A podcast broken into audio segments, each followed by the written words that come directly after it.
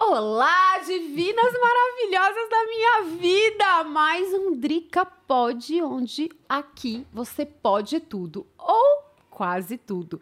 E hoje eu tô com uma convidada, gente, ela veio do sul para este podcast. Estamos babado, hein? Eu não tô me aguentando. Gisele Pisato! Que delícia de recepção! Amei, amei! Tô pegando essa energia maravilhosa aqui pra mim. Que delícia! A gente é amiga há muito tempo. Há muito tempo. Muito tempo. E as nossas seguidoras, muitas são incomuns, né? E não Muito. sabiam disso. A Gi, gente, é uma mulher maravilhosa. Olha aí, gente. Ai, não, dá um close. Ai, Dá um close nessa mulher. Gi, quando dá um close É, nela. o que é aquela música? Trava na pose, dá um Ai, agora trava é na pose.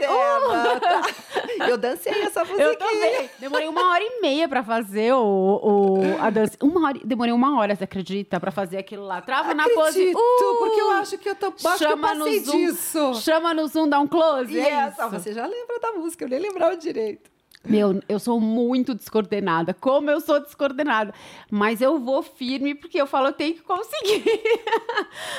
E Gi- no fim a gente se diverte, né? Não, a gente se diverte. Gi, quantos anos você tem? Cinquentinha, redondinho. A gente tá muito bem, hein? Amém. Mas isso é cuidados, né? Não tem milagre, né?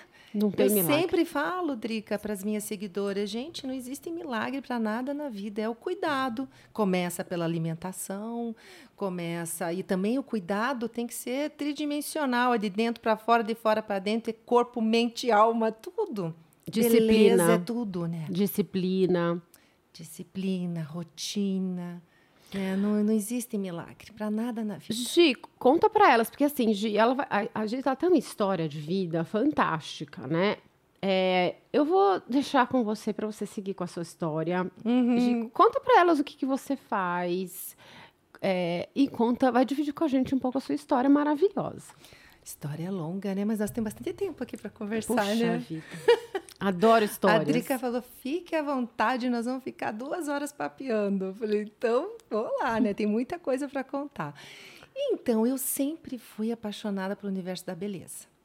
E desde pequenininha, o que, que a gente tinha quando a gente era criança? Não existia internet, não existia nada disso. E as informações vinham pelas revistas. E eu era a louca da revista. Então, eh, qualquer dinheirinho que eu catava, moedinha que eu catava de criança, eu comprava a Vogue, Mary Claire, Cláudia, Capricho, enfim, tudo que eu podia. Era a minha, era a minha fonte de informação. E eu lia tudo de cabo a rabo. E daí acabava a revista, eu ficava triste, eu relia outra vez. E as revistas de, que, é, de âmbito feminino, com- do, do universo feminino, ensinava maquiagem, ensinava truques de beleza. E aquilo tudo ia absorvendo. Engraçado, Drica, é que meus pais viam isso com maus olhos. Eu e sei. achava que eu era supérflua, que eu só estava consumindo coisas que não, não iam me levar a lugar nenhum. A gente tem muita identidade, né? A gente tem muita. A gente já conversou um pouco sobre isso e a gente tem um- várias coisas parecidas. Pelo... É verdade. Mas consegue. É bem isso, muita coisa em comum, né? E a gente não sabia. Não sabia. É. Precisou a vida dar toda essa virada, tudo isso co- acontecendo pra gente chegar aqui juntas nisso. É, Né? E trocar uma ideia e ver o quanta coisa bacana que a gente tem que pra- passar para frente, né? Como Exatamente. exemplo até de superação e tudo mais. De superação. E aí? Então, então, quando eu era pequena, eu tinha uma sede, né? Porque eu lembrei depois, e mu- mais para frente, que eu li uma vez um livro do Paulo Coelho que me marcou. Que ele falou que você tem que observar o que você gostava de fazer quando criança. Que isso era uma pista de qual era o seu propósito de vida, qual era o seu talento natural. Gente, como isso é bacana, como isso serviu para também eu direcionar meus filhos, porque realmente o que vem natural com a gente, o que faz parte da nossa alma, a gente acaba é, é, de alguma forma mostrando isso nas brincadeiras e tudo mais. Bom, agora eu me lembrei que eu gostava de montar empresa. E você montou uma empresa. É verdade, eu gostava. Olha que interessante, eu sempre gostei de estética. Hum. Absorvia tudo que eu lia nas revistas. As pessoas me rondavam, perguntavam dica de maquiagem, dica disso, de aquilo, já desde criancinha. Quer dizer, esse universo da beleza era um universo que me interessava, que parecia aos olhos dos meus pais algo fútil. Eles não viam isso com bons olhos. Aí, mais para frente, eu acabei uh, fundando a minha empresa de cosméticos, né? Que Isso é- com que- pouca idade até. Quantos anos você tinha? Drica, eu tinha, eu comecei com a ideia, peraí, 22 anos que eu montei minha empresa. Vamos voltar um pouquinho. Estava falando de. Eu gosto de falar dessa parte dos seus pais que não te viam, porque o seu pai era um grande empresário, não Sim, era? sim. Um grande empresário. E de repente ele viu a filhinha seguindo para a parte de beleza. Complicado. Você sabe o que acontece? É até difícil falar isso. Eu falei, né, Drica, que eu, pode perguntar que eu falo. Depois me arrependo, mas eu falo, né? Eu sou assim. Eu falo, depois me arrependo.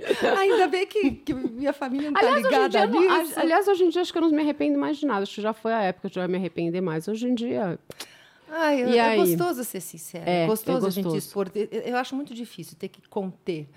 Então, o que, que acontece? Ser filho de um homem, digamos assim, poderoso, é muito difícil. As pessoas olham de fora e vê como um filhinho de papai. Mas, na verdade, um, um- um pai, às vezes, poderoso, não deixa o filho crescer. Porque ele é poderoso, ele já chegou num, num estado porque ele tem força. Ele chega, acontece, ele resolve, ele é inteligente, ele é isso e aquilo. Então, qualquer um perto desse homem, ou a grande maioria das pessoas, não é nada. E energeticamente ele, sabe? tem um peso, tem um né? peso. Então você quer aflorar e aquele pai chega, digamos, até bem intencionado e fala: "Não, não é por aí, você vai por esse caminho, porque eu sei, olha onde eu cheguei, olha quem eu sou. Eu sei o que é melhor para você. Ou de uma forma inteligente, sem falar claramente, mas te direciona e te anula. Então, eu tinha outras direções. Eu queria fazer eh, a- a marketing, propaganda. Meu sonho era ser editora de uma revista e tinha a ver. Olha que eu estava nessa linha, né? Tudo isso, às vezes até ser atriz. Nossa. Nossa. Meu pai, eu falei, você tá louca. Porque eu sempre, quando a gente, eu sempre falo assim, inclusive para os meus filhos e para as pessoas, os mais jovens, eu falo, quando, quando eles falam, que absurdo, eu falo, pera só um pouquinho. Pega a sua cabeça e transporta ela para 1980, 1990. Uhum. 1990, né? 20 anos, né? É, ah, 20 anos. Quantos anos? 30 anos atrás. E eu morando em Curitiba ainda, hein? Porque uma coisa é grande capital, outra coisa é uma cidade mais provinciana, que as famílias se conhecem. Então, peso. E sendo fi- a, a mais velha de, de- das três filhas, então, meu pai tinha aquela coisa que, nossa, tinha que, ele, você não tem noção, Drica. Não podia namorar, não podia nem festa de 15 anos. Jura? Eu não deixava nada. Aí acabei casando cedo, meio que para sair de casa, para ter um pouco mais de liberdade. Quer dizer, fiz um monte de erros a partir desse, desse, desse início, porque a gente acaba enxergando a vida de uma forma errônea, não é por aí. né? Imaturidade, a gente quer sair de casa. Quer a gente liberdade. aprendeu, acho que a gente aprendeu um jeito errado do, referente ao amor, a forma de amor, Com né? toda certeza. É, hoje que as pessoas são mais esclarecidas, né, desses abusos que a mulher não aceita, minhas, meu corpo, minhas regras. Na nossa época não tinha nada disso. O machismo sempre imperou. Sempre. Nós já vivemos num país machista. Nós vivemos num mundo no machista. mundo machista, é verdade. A gente vive num mundo machista. Imagine há 30 anos atrás. Era realmente, ainda mais numa cidade, digamos assim, que na época podemos dizer que era uma cidade provinciana. Eu nunca esqueço, Drica, olha que absurdo.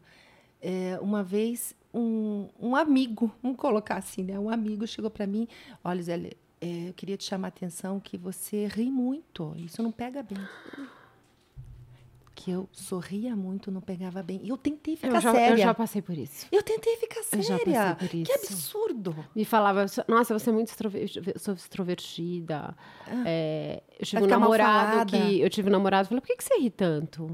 Por que você é tão simpática? Eu falei, mas eu sou simpática. Você me come- começou a namorar comigo justamente porque eu sou simpática. Agora que, se, que a gente está namorando, você acha ruim. Que Né? absurdo. Me via, ver a gente como, tipo, um objeto. Agora que você é meu, você vai fazer o que eu quero, né? Se é minha, não sei. E Cara, aí, você não e se é- imagina chegar a é esse uma ponto, loucura. você não conseguir ser você. Nossa. E, e, simples, e eu sempre também fui assim. Engraçado, olha, Drica, É. quanta coisa em comum. Eu realmente sempre fui muito simpática, sorridente, sempre tratei todas as pessoas muito Mas bem. não mas... se exponha, hein, Gisele? Nossa. Se, como é que é? Se preserve, Se né? Se preserve. preserve. Eu tava falando isso pra uma super amiga minha esses dias. Esse negócio de não se exponha, se preserve. É o que a gente mais escutava. Nossa, nem fala. É. Não, e o meu pai ainda era mais, ele já era inteligente, então ele usava da neurolinguística. Nossa! Então ele falava era assim, pró. nossa, ele falava assim, você tem que ser uma estrela intocável. Olha assim, isso. não tem mais, ainda bem que meu pai não vai ouvir isso. ele ainda falava assim, é, ai, Mas que Deus, bom que, veio- seria se ele escutasse. Será que ele tem essa. É que ele não tem essa percepção, né? Ele foi criado, a gente já ia, a gente tem que É que, transferir. queira ou não, eu tô criticando ele, ele vai querer se justificar de N formas, né? Mas, de repente, não é nada Mas ele demais. garanto que ele fez o melhor que ele pô- Com pôde. certeza, com Foi certeza como o que ele acreditava acreditava. que era o certo. Porque daí, dessa forma, como. E hoje eu sei, na época eu não via dessa forma. Mas como eu era muito bonitinha e chamava muita atenção dos homens, então ele queria me preservar. Preservar. Porque, né, senão. ia ser- ia- ia Era ter uma galinha. Ia- Galinha! Esse era o tempo para não virar uma galinha. Gente, galinha, você vai virar galinha. É, então tinha que. E pior que funcionou, porque eu fiquei com aquela coisa de ser estrela intocável. Eu fiquei a metida, né, também. Nossa que é a mulher mais metida de Curitiba. Sei. Mas ele, ele fez isso. Tem mais, Drica. Ele ainda falava assim: repete comigo. Ai, Drica, olha só. Gente, vocês vão adorar essa. Ah, Homem é bicho safado. Ah. Longe de mim, eu tô sossegado. E juro que ele fazia eu repetir essa frase. não acredito. Aham. Sabe o que, que meu pai falava? Ele falava assim: todo homem vai querer te comer. Esse era mais sincero. Todo, meu pai já é papum, ele é, ele é roots, né? Aham. Todo homem vai querer te comer. Então você não dá. Porque assim, todo homem vai dizer que te ama na primeira. Te ama, que te adora, Cara, que te acha maravilhosa no primeiro encontro, mas dá pra ele, pra você ver. Não deixa de ter uma verdade. Não, né? toda? Toda, Me né? Porque- desculpa, toda. toda eu, eu tenho que falar verdade. para as mulheres. é Isso. Mas é verdade. É verdade. Tem que, tem que haver conexão antes, porque é um, é um impulso. Ele é um fa- impulso da é testosterona. impulso, é, enfim. de querer conquistar. Ele quer te comer de qualquer É. jeito. Isso eu acho que se meu pai falasse assim, eu ia entender melhor. É. Porque eu ainda romancei muito, Sei. assim. Eu fui muito romântica. Que você teve irmãos homens, né? Não, tem uma irmã mais nova e depois. Não, meu irmão é temporão. Meu pai. É que assim. ah, então você não teve Meu pai, com o eu irmão. tive uma educação diferente, porque meu pai é croata. Uhum. Então, meu pai realmente tem uma cabeça muito mais aberta do que a minha mãe. E é muito mais direto. Tipo, acontecia, tipo, de o cara não ligar. E eu tenho um morro de vontade de falar pra essas meninas. E Eu, eu ligava, assim, o cara não ligava. Adolescente. Mas, pai, o cara ligou, lembra que era telefone, né? Era um Telefone. telefone pra família inteira. Aham. Pai, o cara ligou. Nossa. Não, não, ninguém ligou, filha. Ah, mas então ele deve ter culpado. Ah, ele deve ter perdido o telefone. Acho que vai ligar. Ele falou: não liga. Porque quando o homem quer, ele vai atrás. Ele tinha, ele tinha muita coisa que ele falava eh, era verdadeira. Por outro lado, deixou- eles deixavam. A gente, eu sinto que a gente tinha uma atitude muito passiva. Sempre esperando o homem vir. Eu nunca tive esse negócio de pegar o telefone e ligar pro cara. E até hoje as mulheres são assim. E os homens se assustam, às vezes, quando a mulher toma atitude. Mas a geração de hoje, ela é mais. Eles, meu, meu filho falou outro dia pra mim: eu gosto quando a mulher tem uma atitude. É diferente ser fácil e ter atitude. Sim, muito diferente. E o que faz disso a mulher ter uma. uma Que ela você pode tem- escolher. Ela é. Ela é ah, uma. Ela é uma atriz principal da vida dela. A gente era coadju- coadju- coadjuvante. Tipo, o homem era o principal e eu tinha que ficar aqui esperando ele me ligar. Eu tinha que ficar esperando ele tomar uma atitude. E a gente ficava romanceando ainda. E passiva. Então, eu não acho legal. E romanceando e eles não estavam nem aí. e a gente imaginando, construindo, eu construí um castelo no ar, né? Enfim.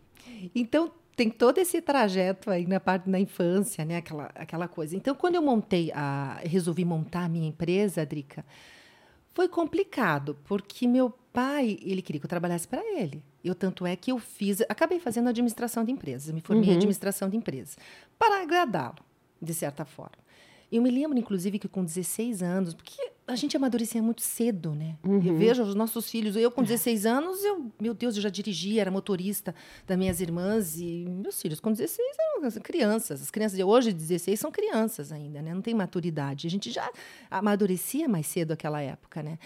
E então, quando, quando eu tinha 16 anos, eu resolvi ter coragem e procurar um emprego sozinha.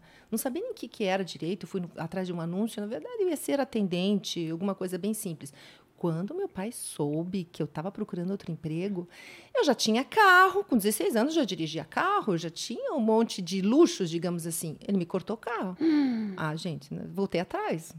Com 16 anos, eu não queria perder o carro e ter que ir de ônibus para a faculdade. Claro 16, quase 17. Entrei com 17 na faculdade, mas eu com 16 já tinha carro. Era o deles, mas eu já tinha liberdade de ir e vir, né?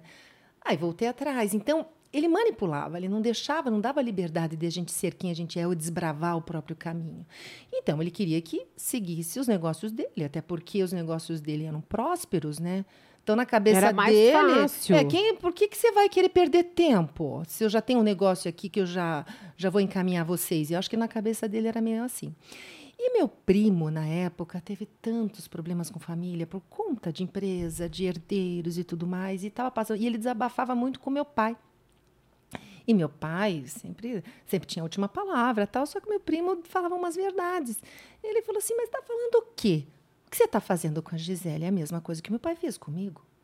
Né? É, e daí, acho que deu um choque no meu pai aquilo lá. Né? falei, você também quer que ela siga os seus sonhos e não deixa ela seguir os dela?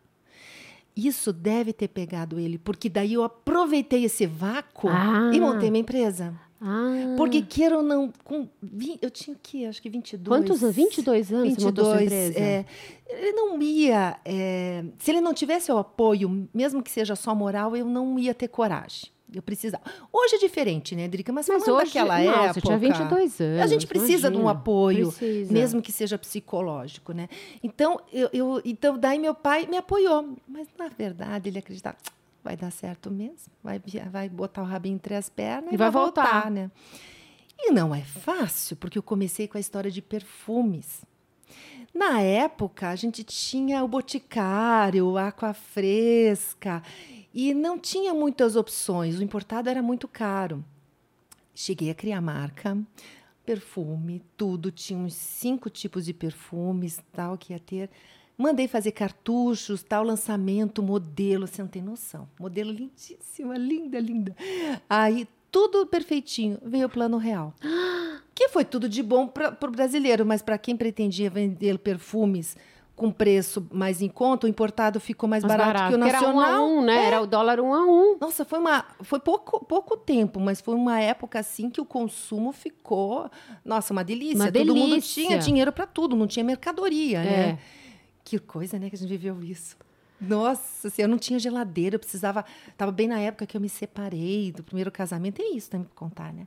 Passei por Nem sabia o que você tinha casado. Pois Ah, você casou duas vezes, já que nem eu. Você vai, vai pra terceira, olha, eu tô te Sei vendo. não, se eu vou pra terceira, eu tô achando já que eu tô ficando moderna, não quero mais casar. Eu, eu tava pensando em casar, agora já não sei mais se eu quero. Ai, não sei. Vamos Ah, ver. sei lá também, viu? Porque Ah, é só não também. querer que daí acontece, né? Pois é, sei Tudo lá. pode acontecer. E aí? Então, daí, Ontem, a minha convidada casou três vezes. se for pra casar, tem que ser a última a terceira, né? Porque agora, com 50... Casou três vezes e é mega feliz. E casou com 48 anos. Nunca é tarde. Não, porque nunca é tarde. É, mas não sei, né? O pessoal fala em casamento, todo mundo sai correndo. Na hora que tiver que ser, e se for pra ser, vai ser. É verdade. E aí? Aí, onde é que eu tava mesmo? Você tava. Brincando? Aí você abriu a empresa de perfumes, aí não tinha Ah. mercadoria, entrou um. Então, um foi o real. plano real, e daí o que, que acontece? Foi por água abaixo meus planos, porque ah, ah, o perfume importado ficou muito barato. Então, as pessoas consumiam perfume importado, enfim, foi por água abaixo. Nesse inteirinho, eu tinha conhecido meu, meu ex-marido. E me separei um pouco antes, meu primeiro marido. Em seguida, eu conheci. Na verdade, eu conheci. Gente, eu juro por Deus que eu não tive nada com meu segundo marido antes de me separar do primeiro. Porque todo mundo acha, porque eu conheci meu segundo marido como fornecedor. Sei. Conheci meu, meu, meu, meu segundo marido como fornecedor e eu estava casada ainda. Então dá, dá a impressão que eu troquei um pelo outro, mas juro, gente. Mas podia ter acontecido. Podia ter acontecido, mas não Não foi, foi- o caso sei. mesmo, né? Eu realmente, inclusive foi, olha só que engraçado. Meu segundo marido, que era meu fornecedor, inclusive recebeu eu, meu primeiro marido aqui em São Paulo, para uma feira, levou a gente numa feira. Nossa. Então, daí na volta da feira, é, que que come... enfim, meu primeiro ex-marido começou a fazer planos com, com Seu ex-marido. é meu primeiro ex-marido, E tal, você já enfim. estava com a empresa de já estava com a perfumes. empresa montada. A empresa... Aí não deu certo a empresa de perfumes. Não deu, porque daí acabou indo a ladeira abaixo com plano real, né? Porque Sei. ficou muito barato os perfumes importados. Então, e aí, o que, que você resolveu fazer? Aí, nesse interim, né, que eu tinha conhecido, que eu já tinha ido na feira aqui de cosméticos Conhecido. ver. Aí conheci o O outro. ex-futuro. Eu me separei. Ah. Não, daí eu voltei para Curitiba, me separei. E daí, ah, quem que era? Eu, eu fiz amizade com a representante do meu, do meu segundo marido, pai dos meus filhos, né? Fiz amizade com a representante. E ela sabia todo o drama que eu estava passando com a separação. Eu falei, ai, não, eu não tô bem. Não, você vai, vai, vai. E eu fui na palestra dele e deu Um clique. um clique. Me apaixonei.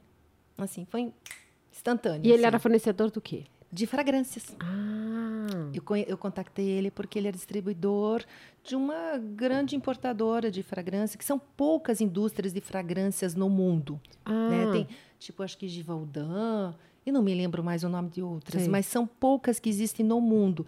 E elas só interessam distribuir grandes quantidades. Daí eles têm distribuidores para distribuir pequenas quantidades daí para o comércio em geral, né? Né, conheci ele dessa forma. Então eu já conheci, daí naufragou o projeto dos perfumes, mas eu já conhecia ele. Daí em seguida começou um romance, só que ele entendia muito de tecnologia, de desenvolvimento de cosméticos. E na verdade ele era um gênio. Tanto que a gente desenvolveu a própria tecnologia de encapsulamento de ativos. E isso por quê? Porque a gente tinha produtos. ah, bom, acho que eu pulei uma etapa que vocês daí não vão. Vamos lá. Os perfumes não deram certo. Daí a gente vê o que, que nós vamos fazer. Falei, ah, vamos então desenvolver produtos de tratamento. Mas eu quero fazer produtos que realmente funcionem. E o que, e o que, que eu percebia no mercado? Havia uma tendência que a gente via o que estava acontecendo nos Estados Unidos, o que estava acontecendo na Europa. E as coisas não eram imediatas como é hoje. Aconteceu lá, já está aqui. As Não, tinham uma certa. Um, Tinha um- tempo, às um vezes tempo. anos, às vezes. Exato. Então você via uma onda nos Estados Unidos de tal coisa. Eu falei, opa, tá dando certo lá, é bem possível que vai dar certo aqui. Então era uma coisa assim muito de pesquisa, tal, não existia internet. Então você, eu era consumidora de cosméticos, eu sempre fui muito vaidosa. Na época, a Cristiana Arcangeli trouxe a, a- a- tinha a Fitoervas, né, que era a Fitoervas. marca delas, mas ma- marca dela, mas ela, ela começou a importar muito cosméticos e ela importava a Clarins. E eu era é apaixonada verdade. Eu- O protetor da Clarins. Tem o perfume mais gostoso. É. Eu lembro do. Eu amo o, o- o perfume. Era assim a menina dos olhos para mim. Porque, inclusive, o histórico da Clarins, de como foi o fundador, a responsabilidade e realmente os produtos, a, a depois eu vim conhecer a composição dos ativos. É uma empresa, eu não sei se hoje está com, essa com esse mesmo espírito, porque quando a empresa fica grande demais, aí o que realmente é acionista, é lucro tal, talvez perca um pouco A essa- essência. a essência de responsabilidade, de propósito, mas ela tinha. Ela vem com essa raiz né, do fundador, né, de que é esteticista, Entendi. que tinha essa raiz. Eu ficava encantada. E eu só usava Clarins, porque, no final de contas, estava no plano real. Ficar tudo baratinho. Baratinho, é. Eu comprava, eu eu gastava meu, meu saláriozinho tudo em limpeza de pele e cosméticos. Só fazia a limpeza de pele na Pegova todo Ana Pegova. mês. Ana Pegova. Todo mês. Tem Ana. Pegova ainda? Tem, do mesmo jeito. Faz as limpezas de pele do mesmo Tem jeitinho. a. Lembra da. Como é que é? Ana Sherman. Sherman Alan Sherman, Arman acho que era Shermans, isso. lembra? Ela tinha... é Ou um que- estúdio ali na Praça Pan-Americana, não era isso? Ah, daí eu já não era daqui, né? Tri? É verdade, é. Era de Curitiba, isso da época... Mas eu- tinha a a Ala Sherman, né? Ala Sherman. Ala Sherman. Ala Sherman. Ela tinha alguma coisa também em Santos. eu Acho que lá naquele hotel bacana que tem em Santos tinha... Acho que um spa dela. Acho que é uma coisa assim. E ela, nossa, ela ensinou tanta coisa pra gente. Ela deixou um legado bem bacana. É verdade. É, é, ela era uma pioneira em muita coisa Muito. na área da estética, né? Então, e daí tinha tudo isso. Eu era encantada pela Clarins. E daí, eu vendo o mercado, eh, a Clarins, ela já tinha aquela coisa meio branca demais, nada muito rebuscada, mas com cara de... Que já começou a ver o conceito de cosmecêutico, que era a mistura do cosmético com farmacêutico. Então tinha que ter uma cara um pouco mais sisuda. A Kiehl's também já existia nessa Adoro linha. Kills. Aquilo não deu certo no Brasil, né? Pois é, acho que não sei se ficou muito caro. Muito caro, eu acho. O pessoal não conseguiu compreender, né? É. Então, assim, sempre essa. Então, eu vi que tinha essa tendência. Clinique também, tudo nessa tendência, mais clean, mais medicinal, mais, né, com foco no resultado. Eu falei, vamos fazer alguma coisa nessa linha, mas eu quero ser a melhor. O nosso produto tem que ter maior concentração de ativos para que realmente dê resultado. E a gente começou fazendo uma linha fantástica. As pessoas usavam um redutor de celulite que reduzia gordura localizada de você tirar as medidas e perceber o resultado evidente nas medidas. Então, nossa, a gente começou. Então, era, era, redutor, era produto para auxiliar na queda Você capilar. começou a fazer isso. Começamos a desenvolver essa linha de produtos, mas então tinha reafirmante, gel redutor, alguns produtos, a gente foi aos pouquinhos, né, descendo.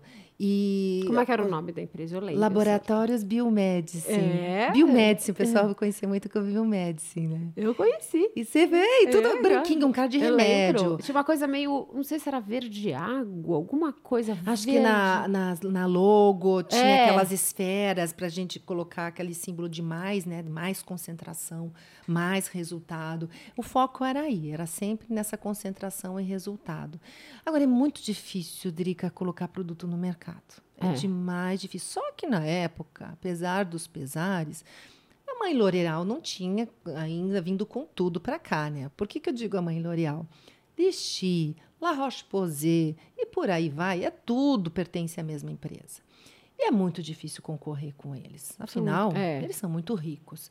Então, é, aí que foi, que foi um, um fator complicador. Mas a gente caiu nas graças da, do grupo B2W, que é o Shop. Na verdade, na época, era só Shoptime. E aí? Mas era muito legal. Então a gente caiu nas graças do, do Shoptime. Foi muito engraçado. né? A compradora, a primeira resposta era não, na verdade. porque Imagine quanta gente querendo fornecer para eles e tal. Inclusive o Shoptime era pertencia à Globo. Aí eles venderam. Na época, acho que ainda o maior acionista era a era? Globo. Era Shop... Mas tinha um outro que era um, um cabelo assim pra trás, um gel. Como é que ele chamava? Enfim, esque... esque- é um... Tem olha, o pessoal de lá é muito legal. Mas é, eu não lembro o nome do pessoal assim direito, Sei. me dá uns apagão, mas é, Aham. é, eu tenho todos eles no- no- nas minhas mídias sociais, eles são muito legais. E aí ele se caiu nas graças da, do Caiu, a compradora, o que, que aconteceu? Ela, a resposta dela era não, afinal, Sei. imagine né, o volume de, de gente querendo oferecer coisas. Mas daí ela pessoalmente se interessou pelo antiqueda. Olha, mas eu tô com uma queda capilar absurda tal. E daí ela falou com o meu ex-marido, ele falou, olha, eu vou te mandar sem custo nenhum, só para você experimentar. E foi o Recebidos. Foi o recebidos. Recebidos. E ela viu um resultado fora do normal. Quem nos abriu também as portas e nos deu chance também foi o Vanderlei Nunes. Ah. A gente começou quando ele ainda não tinha as mega, mas eh, os mega salões que ele tem, né? Ele tinha um salão ali na, eh, perto do Shopping Eldorado. Uhum. Do da- lado da ruinha ali do Shopping Eldorado. Aliás, no meu, meu primeiro casamento, me arrumei lá. É, Olha só! É.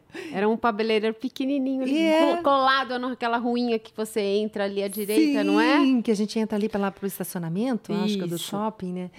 Então eles, eles só tinham ali. E, e ele, nossa, muito bacana, super aberto, tal, experimentou, gostou, começou a indicar.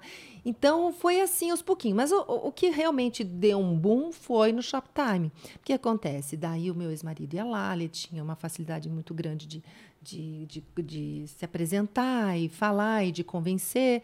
E daí veio o Gerro Doutor e foi um sucesso, porque daí tinha os relatos, tinha os testemunhais, tinha as fotos antes e depois. Era um absurdo. Só que, até tecnologia, acho que eh, a gente começou a, a consumir bastante e a gente importava os produtos lipossomados. Ou seja, centela asiática lipossomada, era lipossomada, cafeína lipossomada, ou seja, o ativo encapsulado de forma que permeava na pele e agia mais profundamente. Isso fazia dar o resultado. Ah, o que acontece? Começou a ficar muito caro. Começaram a subir o preço, subir o preço, era da, de uma empresa argentina. Chegou uma hora ficou inviável. Aí meu marido falou assim: não, eu vou ter que desenvolver isso. Eu falei, meu Deus, mas uma tecnologia dessa? Pois é. Ele foi, foi, foi, conseguiu desenvolver, conseguiu, assim, é coisa de maluco. Ah. Porque por mais que, quando fala-se de um produto patenteado, é, teoricamente tem que estar tá na patente todo discriminado como faz o produto. Ninguém Sei. coloca isso. Ah. Ninguém faz isso de verdade quando se fala em tecnologia. Porque senão você vai lá e copia. Claro. Então você fala, patenteia, mas você não coloca o pulo do gato. Entendi. Você patenteia, coloca todo o processo, vamos colocar todo entre aspas, né? Sei. né? Você, alguma forma, você dá uma diblada e não dá o pulo do gato. Então, ele via as patentes, estudava as patentes, mas é óbvio que não chegava no mesmo produto. Sei. Então, ele foi estudando, foi tentando de um jeito ou de outro. Tem que pensar o contrário. O cientista tem que pensar o contrário. Ele tem muito esse, esse lado cientista. Sei. E conseguiu. Mesmo a gente fazia um lipossom maravilhoso. Então a gente tinha tecnologia própria. E isso nos permitia ter um produto de altíssima qualidade, porque nós, a, o mais caro a gente comprava matéria-prima. Era cavalinha, enfim, a matéria-prima, mas a tecnologia de lipossomar, de encapsular, a gente tinha. Então a gente conseguiu colocar no mercado produtos maravilhosos e com um resultado impressionante de uma forma viável, né? Enfim, né? Deu o boom, nós chegamos... Quantos anos você ficou? Ai, Drica, eu acho que foram, foram se, se foram 14 anos, eu tô fazendo as contas assim, né? 13 anos de casada, praticamente o nosso casamento e a empresa é a mesma coisa, foi a mesma coisa, Sim. né? Então acho que foi uns 12 anos de empresa. Daí nisso veio os filhos também, tivemos um casal, Giovanni e a Júlia. Só que daí, mais para frente, veio a separação, né? O que, que ah. você acha que você separou? Ah, Drica, foi uma série de razões, mas pesou o caráter mesmo. É. é. Tem coisas que a gente não deve negociar jamais. Valores. Nossa, eu fiquei até arrepiado, porque ontem eu estava falando com a, com a Grace, que foi minha entrevista, minha, né, aqui, fez a gravação do podcast, e a gente estava conversando justamente sobre isso tem coisas que a gente tem que chegar um momento da vida que são inegociáveis. Exatamente. E a gente precisa entender, ser muito fiel a nós mesmos, do tipo, o que eu acredito, do que eu aceito, o que eu não, eu, eu não admito e o que eu admito. Então, uhum. tipo, eu, eu, assim, tem a coisa que é a flexibilidade, me incomoda, mas, mas tudo bem. Tem a coisa, tipo, e assim, você tem que ser muito fiel, do tipo em detalhes, eu não gosto de homem que põe toalha molhada na cama. Eu não quero um homem duro. Eu não quero um homem de pau pequeno. Coloca no papel. Coloca ali, no papel. Exatamente, para não esquecer. Para você ser muito fiel. E nessa hora você tem que ser muito fiel. E tem que ser aquilo, tipo, inadmissível. Tem que ter o inadmissível. Exatamente. E ser muito fiel e inadmissível. Porque você tem que ter coragem. Precisa ter coragem. Aí que entra. É, esse, é, eu sei. Se desfazer de um casamento, porque eu aos olhos é. dos outros uhum. parecia um casamento perfeito. Ele era um bom pai, teoricamente, teoricamente. Né? Depois não, não aconteceu mais da mesma forma. Mas, enfim, parecia uma família perfeita. Mas é, chegou um ponto que, não, na empresa, na empresa e em casa, principalmente na empresa, tinha coisas que eu não aceitava de maneira alguma. E Drica, vou fazer um parênteses. Devia ser proibido casal às vezes ser sócio, porque você, a situação que ficou ali, e eu sendo sócia dele, que foi pior que ser dependente. Porque é, você, eu, pelo menos eu falo por mim, vejo também isso com a minha mãe também, que é sócia do meu pai, né? O que acontece? Você, para não prejudicar a família, você diz, você não tem, é muito difícil no casal é você ter o papel de sócia, teu marido te ver como sócia, e vocês terem conversas a dois como sócios e separar a casa. Difícil isso. Tem muitos casais que são sócios. Eu acho, eu acho que é mais difícil bem. quando você tem filhos. Pode Por ser. exemplo, porque eu e meu marido a gente trabalha juntos, mas a Uhum. gente não tem filhos. Tem os meus filhos. Uhum. E vocês E são ele, maduros. e ele tem a, a renda dele, né? Uhum. Tem a renda dele, com os negócios dele também, né? Então, eu acho que a gente se complementa, mas a gente não é um dependente do outro. Mas no meu caso, não, né? No caso, eu vejo da minha mãe também não. Então, o que acontece? A gente estava sócio, casados, e, e eu, não, eu não tinha. Eu fundei minha empresa. A empresa era minha. Ele tomou a empresa de mim, praticamente. E eu, quando eu saí para amamentar meu filho, que coincidiu com a mudança para São Paulo, então foi um- uma revolução. Ele tirou a empresa de mim e eu não tinha mais controle de nada. Nossa. E daí eu queria controlar do meu jeitinho que eu fazia antes, porque a empresa cresceu enormemente e eu estava ali. Eu, até o saque era eu que fazia. Nossa. Tudo, sabe? Sei. É, é, tudo. Era mi- Os meus produtos eram meus filhos. Eu sei como é. É, é, foi uma gestação ca- cada produto mesmo. Quando eu né? faço um vídeo, pra você ter uma noção, né? Eu faço um vídeo eu, e eu tenho que cortar o vídeo. Eu falo, gente, eu não posso cortar esse pedaço. Isso aqui é, é muito importante. E eu fico, eu sou super apegada. E eu que faço tudo, né? Então, esse desapego é difícil, né? Esse É difícil. A gente se apega porque tá envolvido sentimento, Tá. tá envolvido E coração. tem que ter, fala o pessoal fala, ah, mas tem que ser racional. Não, tem que, pra minha opinião, você tem que ter As tesão. Você fazem que... sucesso porque tem sentimento, Sentimento. porque assim você conversa com as pessoas. Não Exatamente. adianta você ser frio, você não se conecta. Essa é a palavra que está na moda É, agora, não mas é isso que conecta. traduz. Tá. Exatamente. A- a- graças a Deus ainda. A conexão está no sentimento. Então precisa colocar sentimento nas coisas. E ele, senão- você acha que ele era mega racional? Ai, é, porque não foi ele que começou o negócio. Não né? foi ele, mas assim, ele não era a pessoa com quem eu me apaixonei. É um Você erro mudou. muito comum. Não, não mudei. Ele realmente, talvez mudei, a gente, todo mundo muda, mas não, ele simplesmente ele não era a pessoa pela qual eu me apaixonei. Eu criei uma ilusão e não era aquilo Sei. lá. Não quero. Então, só que daí nos negócios tem coisas que eu não concordava e, enfim, começamos a discordar de tudo. É, eu vi coisas que falei, não, peraí, né? Não dá. Até porque eu lembrei uma coisa, um dos meus nortes é a, verdade, a qualquer custo. Eu falei assim, não, eu não vou, não tá, não vou compactuar com coisas que não estão de acordo com a minha verdade. Então, porque chegou um ponto que se eu continuasse naquele casamento ia ser cada um para o seu lado, né? E ele ele já é, né, saindo fora, ou tendo um relacionamento extra. E tem muita gente que se adequa a, dessa forma, pensando nos filhos.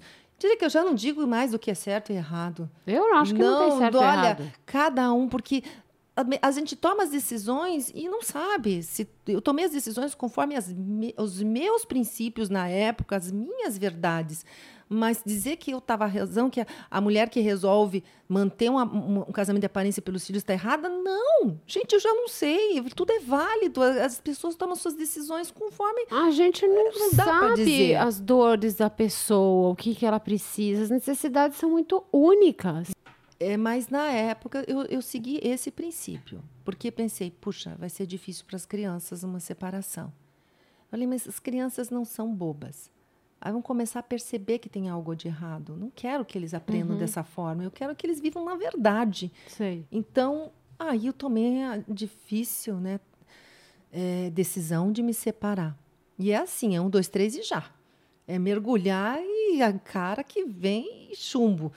Então, É, é um, dois, três e já. é um, dois, três Você e já. lembra, você lembra do dia quando você resolveu pedir a separação? Lembro. Eu lembro também. Eu lembro, lembro, lembro muito. A bem. verdade, é, o pessoal fala, não foi um dia que você acordou, não. Você vem pensando, pensando, pensando, ano, pensando. Um, um ano, ano, dois. Eu pensei dois anos. Eu digo que deveria ter Todos os dias. antes. Exatamente. Eu pensava todos os dias. Assim, antes eu comecei a pensar eventualmente. Com as coisas que aconteciam, eu ia pensando, ai, não tá legal. Ai, será que. Mas eu- a gente vai tentando pela família. Claro, aham. Eu sou uma pessoa muito família. Não é então, uma decisão rápida, não. de repente você se vê pensando, tipo, não tô aguentando todos os dias. Mas mesmo assim, você vai pela família, porque você ainda acha que vai melhorar. Uhum. mas de repente começa a ficar insuportável.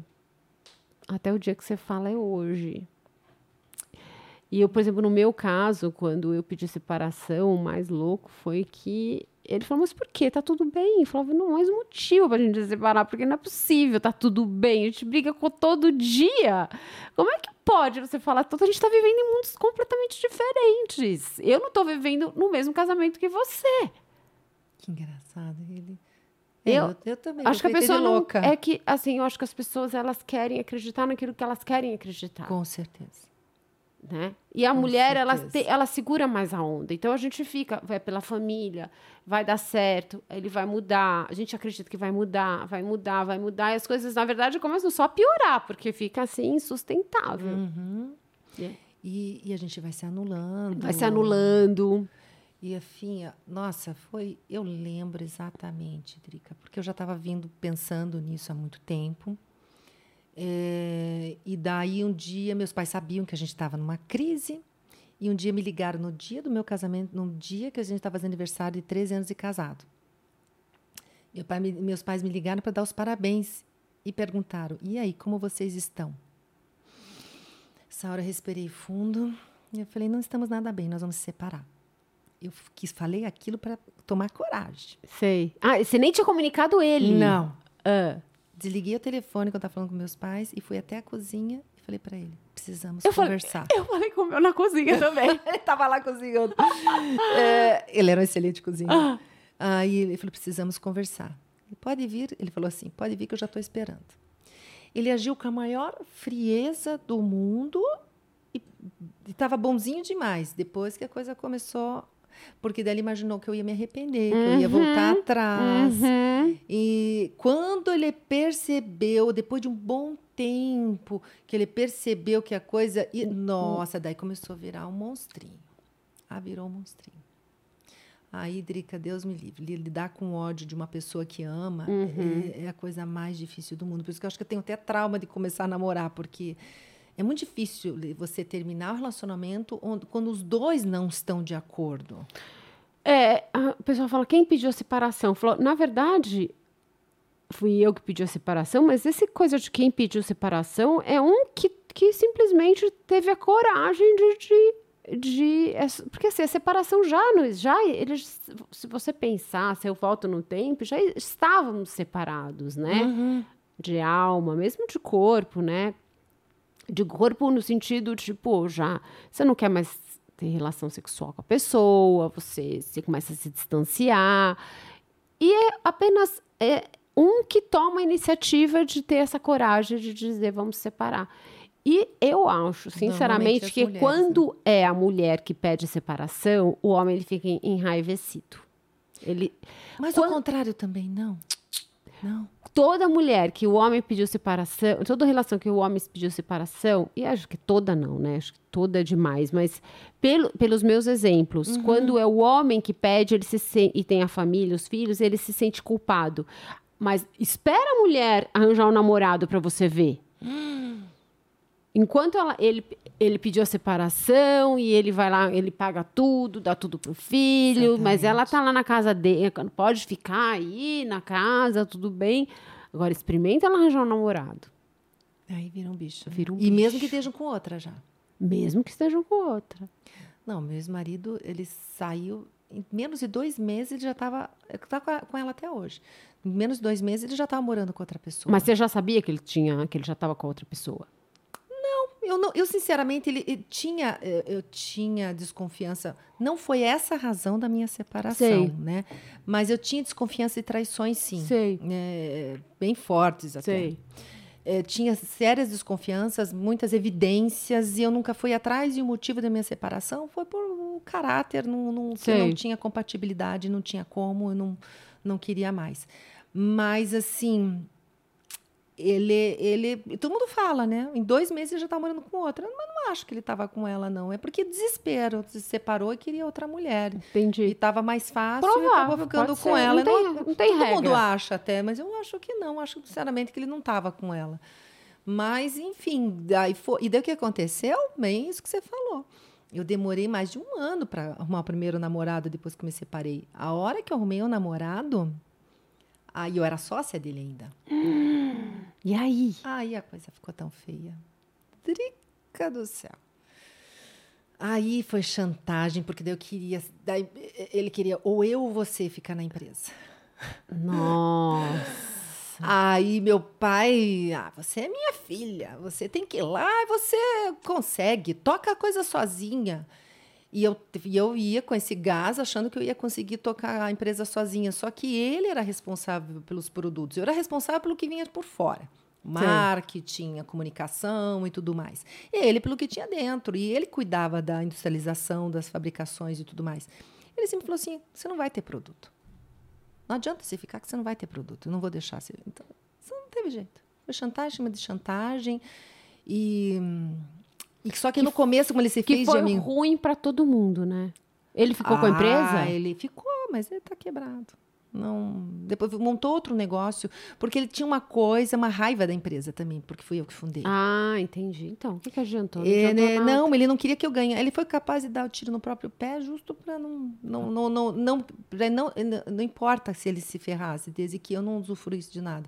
Na época, inclusive, Uh, tinha empresas sondando comprar marca, eu estava negociando, ele boicotava tudo, mesmo que fosse levar vantagem. Nossa, que foi loucura, bem, Foi né? bem complicado, porque sentimento, sei lá, raiva, e, enfim, e, e daí tentou me dar golpe, me ferrou, me deixou endividada, porque ele bancou o amiguinho depois da separação. Uhum. Ele foi bem falso. Ele bancou um meu amiguinho, sócio, meu amiguinho, mas até o dia que eu me deparei com uma nota promissória em branco na minha mesa para eu assinar. Aí que eu caí na real. Aí que eu caí na real. Estou caindo num golpe, mas já tinha caído em alguns. Já tinha assinado empréstimos. Ele estava, né? Ainda eu estava né, querendo ser. A, não era, ele estava tava me ferrando, roubando já por trás. tal. Então, porque ainda depois da separação, fiquei um ano na empresa ainda. E daí foi um ano que Deus me livre. Drica do céu. Ali, o meu advogado falava assim para mim.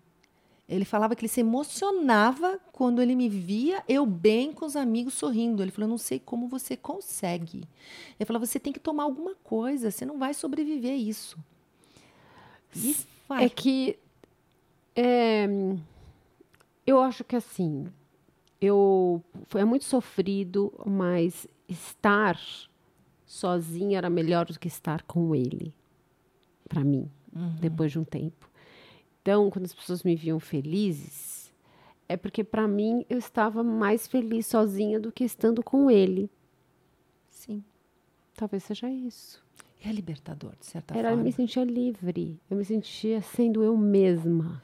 Mas assim, o que ele quis dizer pelo tamanho, não é nem porque realmente sai de um casamento uhum. emocionalmente totalmente desapegada. Eu, até meus pais falaram assim, mas você vai encarar, ver ele com outra mulher? Para mim não faz diferença nenhuma, eu já estava... Eu, eu até ia falar que bom, né? Aí assim, não, o sentimento não havia nenhum, nenhum, nenhum, nenhum. Muitos anos, como você falou, não é de um ano para o outro. Não, não, é nem de um ano para o outro, é mais de ano que a gente vai alimentando essa ideia de se separar, porque há razões para isso.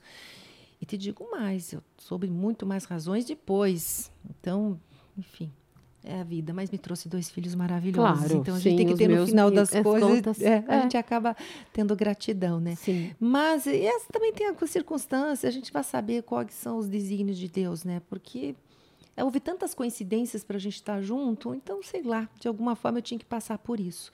Mas o que o meu advogado falava é que os problemas que eu estava passando assim, perder tudo, né? É, a parte financeira, né? Começar a perder tudo, tudo, tudo. E ainda conseguir sorrir. E ele olhava para mim e ele falava que ele chegava a se emocionar. Como que você consegue? Mas a gente é resiliente, né? A gente tem que, tem que se superar. Mas eu te digo uma coisa: eu passei uma fase assim. Olha, é feio falar, mas pensei até em matar. É bom até falar isso, porque tem muita gente que se sente muito fraca, né? Quando chega passar isso pela cabeça, né? Mas, gente, é, a gente acho que todo mundo na vida já passou por uma situação assim tão difícil que você chega no fundo do poço e não vê, né, saída. Horrível pensar desse Ainda jeito. mais quando você tem dois filhos. filhos. Exato. Você fica, meu Deus. Mas sim, sim, eu tenho que admitir que a coisa foi tão feia que eu cheguei nesse ponto.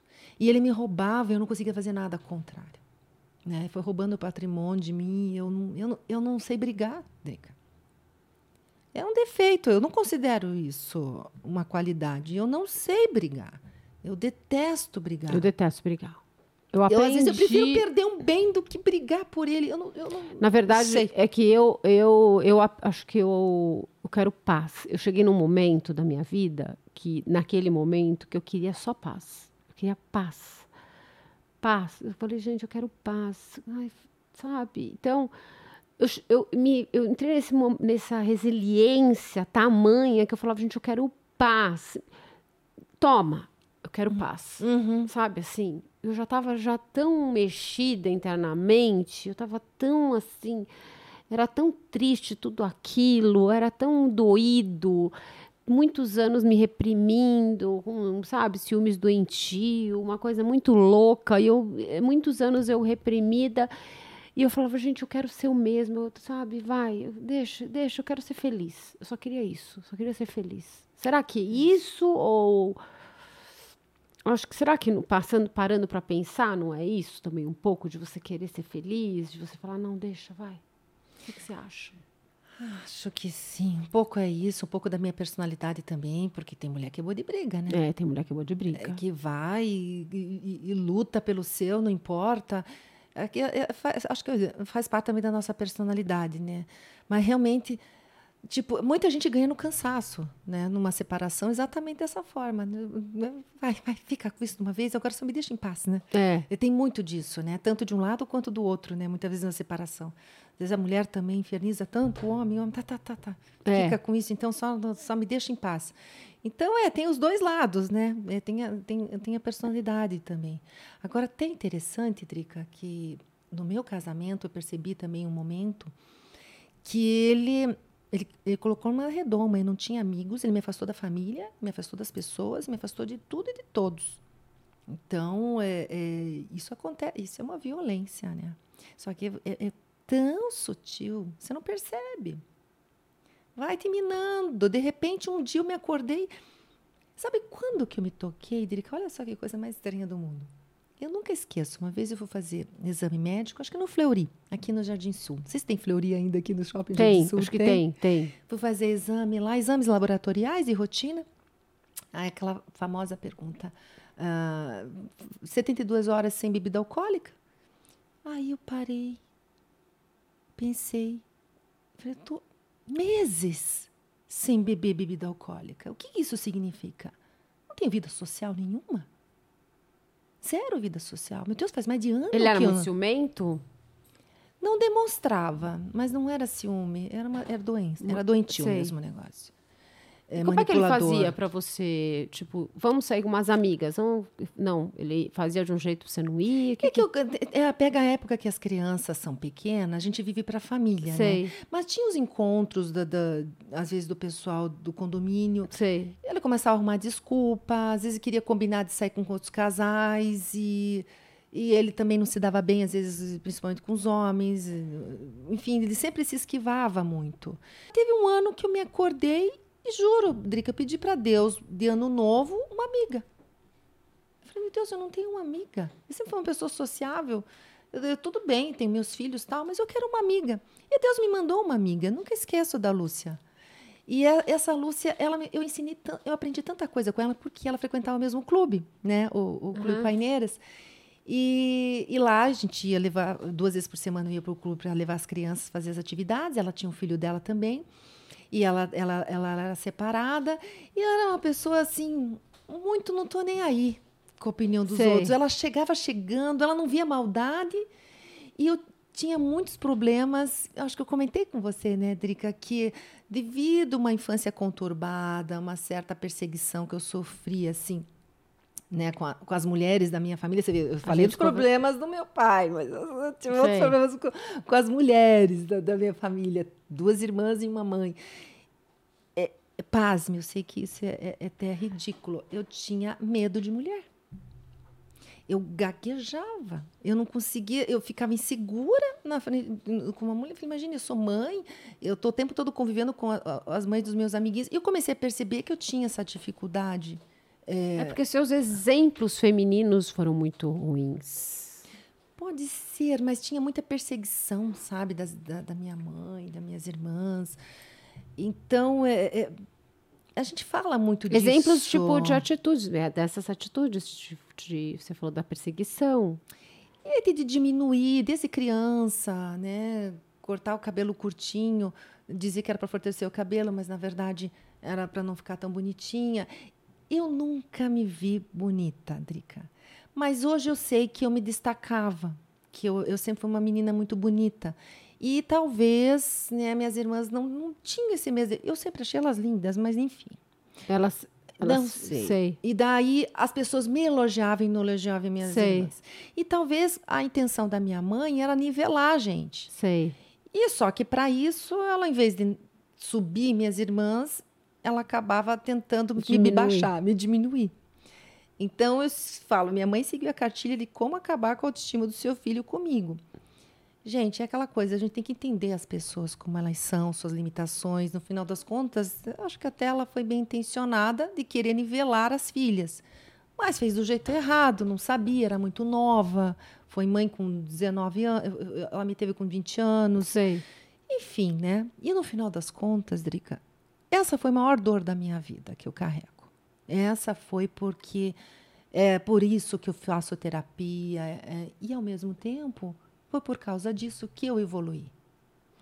E Agora tá você... tá difícil, tá começando a pegar aqui no coraçãozinho. Mas e é por isso que você fala para mulheres hoje. Ai, Drica do céu, pois é, a minha terapeuta falou que a gente o nosso propósito de vida está ligado à nossa maior dor, né? Então eu falo assim, eu quero elevar a autoestima das mulheres, porque mulheres com autoestima elevada não machucam outras mulheres. Então eu sofri muito, porque eu era bonita, eu chamava atenção, eu era simpática. E, e o que acontecia? Eu levava porrada, eu levava. Volte eu não sabia que o problema não era comigo. Então hoje eu quero falar para as mulheres que as mulheres, as meninas, continuam sofrendo com isso, com, sofrendo bullying. E daí essas meninas que são verdadeiras luzes estão se apagando porque estão acreditando nessas mentiras que estão falando para elas. Eu sofri isso em casa, mas na sociedade, muitas mulheres que Mas sofrer em casa isso. é fogo também. É um é. dia a dia bem complicado. Tanto é que eu casei cedo, né? Eu queria sair de casa, né? Então, foi muito complicado, porque, de certa forma, são três mulheres ali, né? E até hoje. Né? Até hoje. Só que hoje você é luz, você é essa mulher oh, linda. Mas demorou. Demorou, não precisava ter demorado tanto.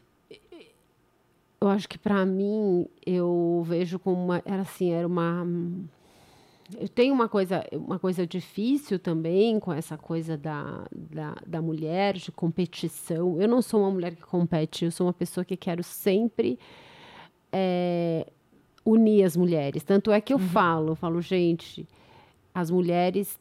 Todo mundo fala que as mulheres vão dominar o mundo. Uhum. Mas existe uma coisa que faz com que as mulheres não dominem o mundo: okay. a competição.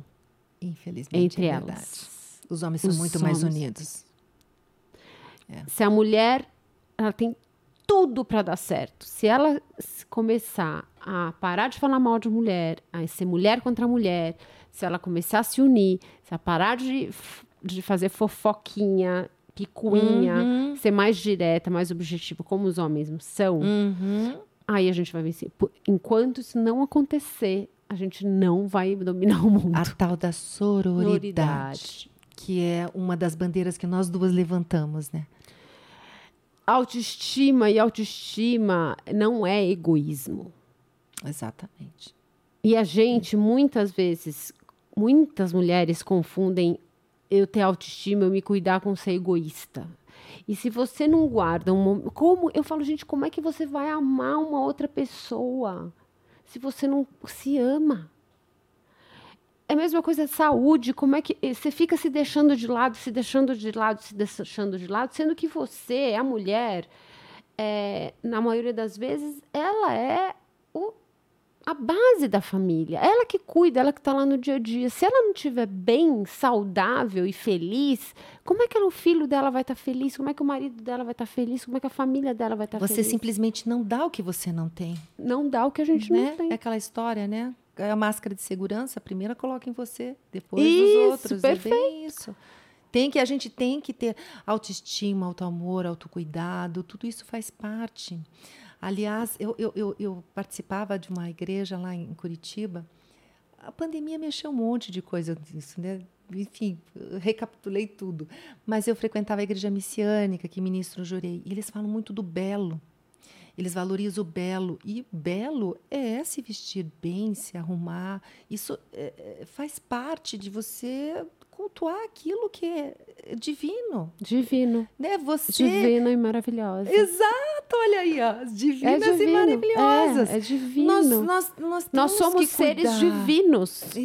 Exatamente. Nossa, Drica, você pensou em tudo isso quando fez esse link com as divinas? que lindo! Nós somos seres divinos, Exatamente. nós somos seres de luz, nós precisamos. É, nós precisamos ser luz. Porque eu acho, eu penso muito, engraçado, eu uso muito essa palavra luz, porque eu sempre tentaram apagar o meu brilho. Mas quem brilha, acho que é assim. Não é assim para todo mundo? Meu brilho, digo a minha luz. Eu sempre, Uhum. sempre, sempre, e principalmente no, no relacionamento, sabe? Uhum. E acho que a gente se acaba se envolvendo nesses relacionamentos, não sei, tóxicos. Que eu tive um relacionamento tóxico por muitos anos, né? Um ciúme doentio, uma coisa assim muito louca. E era uma forma de que ele encontrava de apagar a minha luz. E o pior de tudo não foi isso. O pior de tudo é que eu confundia esse, esse ciúmes com amor. Eu sei bem que é isso. Bem, é isso mesmo. Porque eu te amo muito. Uhum. Nunca ninguém vai te amar como eu te amo. Uhum. Isso é a maior balela que existe na face Gente da Terra. De Deus, só muda o endereço, a história é igual. Por isso que a terapia é tão importante para você enxergar às vezes isso que está na tua cara e você não percebe. Gente, meu ex-marido esperava na hora que eu estava entrando no sol, ele, ele sabe disso, né? Quando estava dormindo, então estava naquele estado, ele começava a fazer declaração de amor para ficar no meu subconsciente. Nossa. E daí o que aconteceu? Eu, eu, eu como é que eu vou me separar desse homem maravilhoso? Mas por quê? Eu não conseguia entender. Mas ele me ama tanto. Gente, não é nada disso. Depois tudo, tudo, a verdade veio à É, tona. Não era é. nada, nada, nada, nada disso. Era manipulação pura. Pura manipulação. E daí você já vem de uma família, né? Com esses, É. com esses. Você, por isso que também a gente acaba é, entrando no ambiente familiar. A gente acaba, quando a gente vem de uma família que, que tem esses problemas também, essas questões de manipulação e perseguição e tudo mais, você acaba entrando num relacionamento é, familiar. E por isso você acha que aquilo é normal. É muito difícil sair desse emaranhado inconsciente, principalmente. É muito difícil. Por isso que a terapia é tão importante. Né? E esse autoconhecimento e você entender que, meu Deus, infelizmente, às vezes precisa muitos anos da vida para a gente chegar. E não quero, a gente está aqui para alertar as mulheres e não, pelo amor de Deus, vocês não precisam chegar aos 50 Não precisa. para chegar à conclusão que a gente Mas você se separou com chegou. quantos anos? É, 39. Então, vou... Eu já cheguei à conclusão, eu sempre falo isso, né? Uhum. Nos...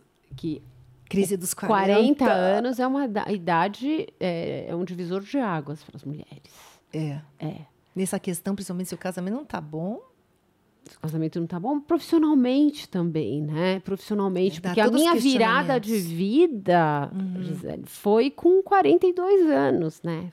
Minha virada, minha, a minha na- decisão que eu eu fiz oito meses de terapia para poder, ó, para você ver, eu trabalhava com meu pai. Uhum. Eu fiz oito meses de terapia para poder pedir demissão.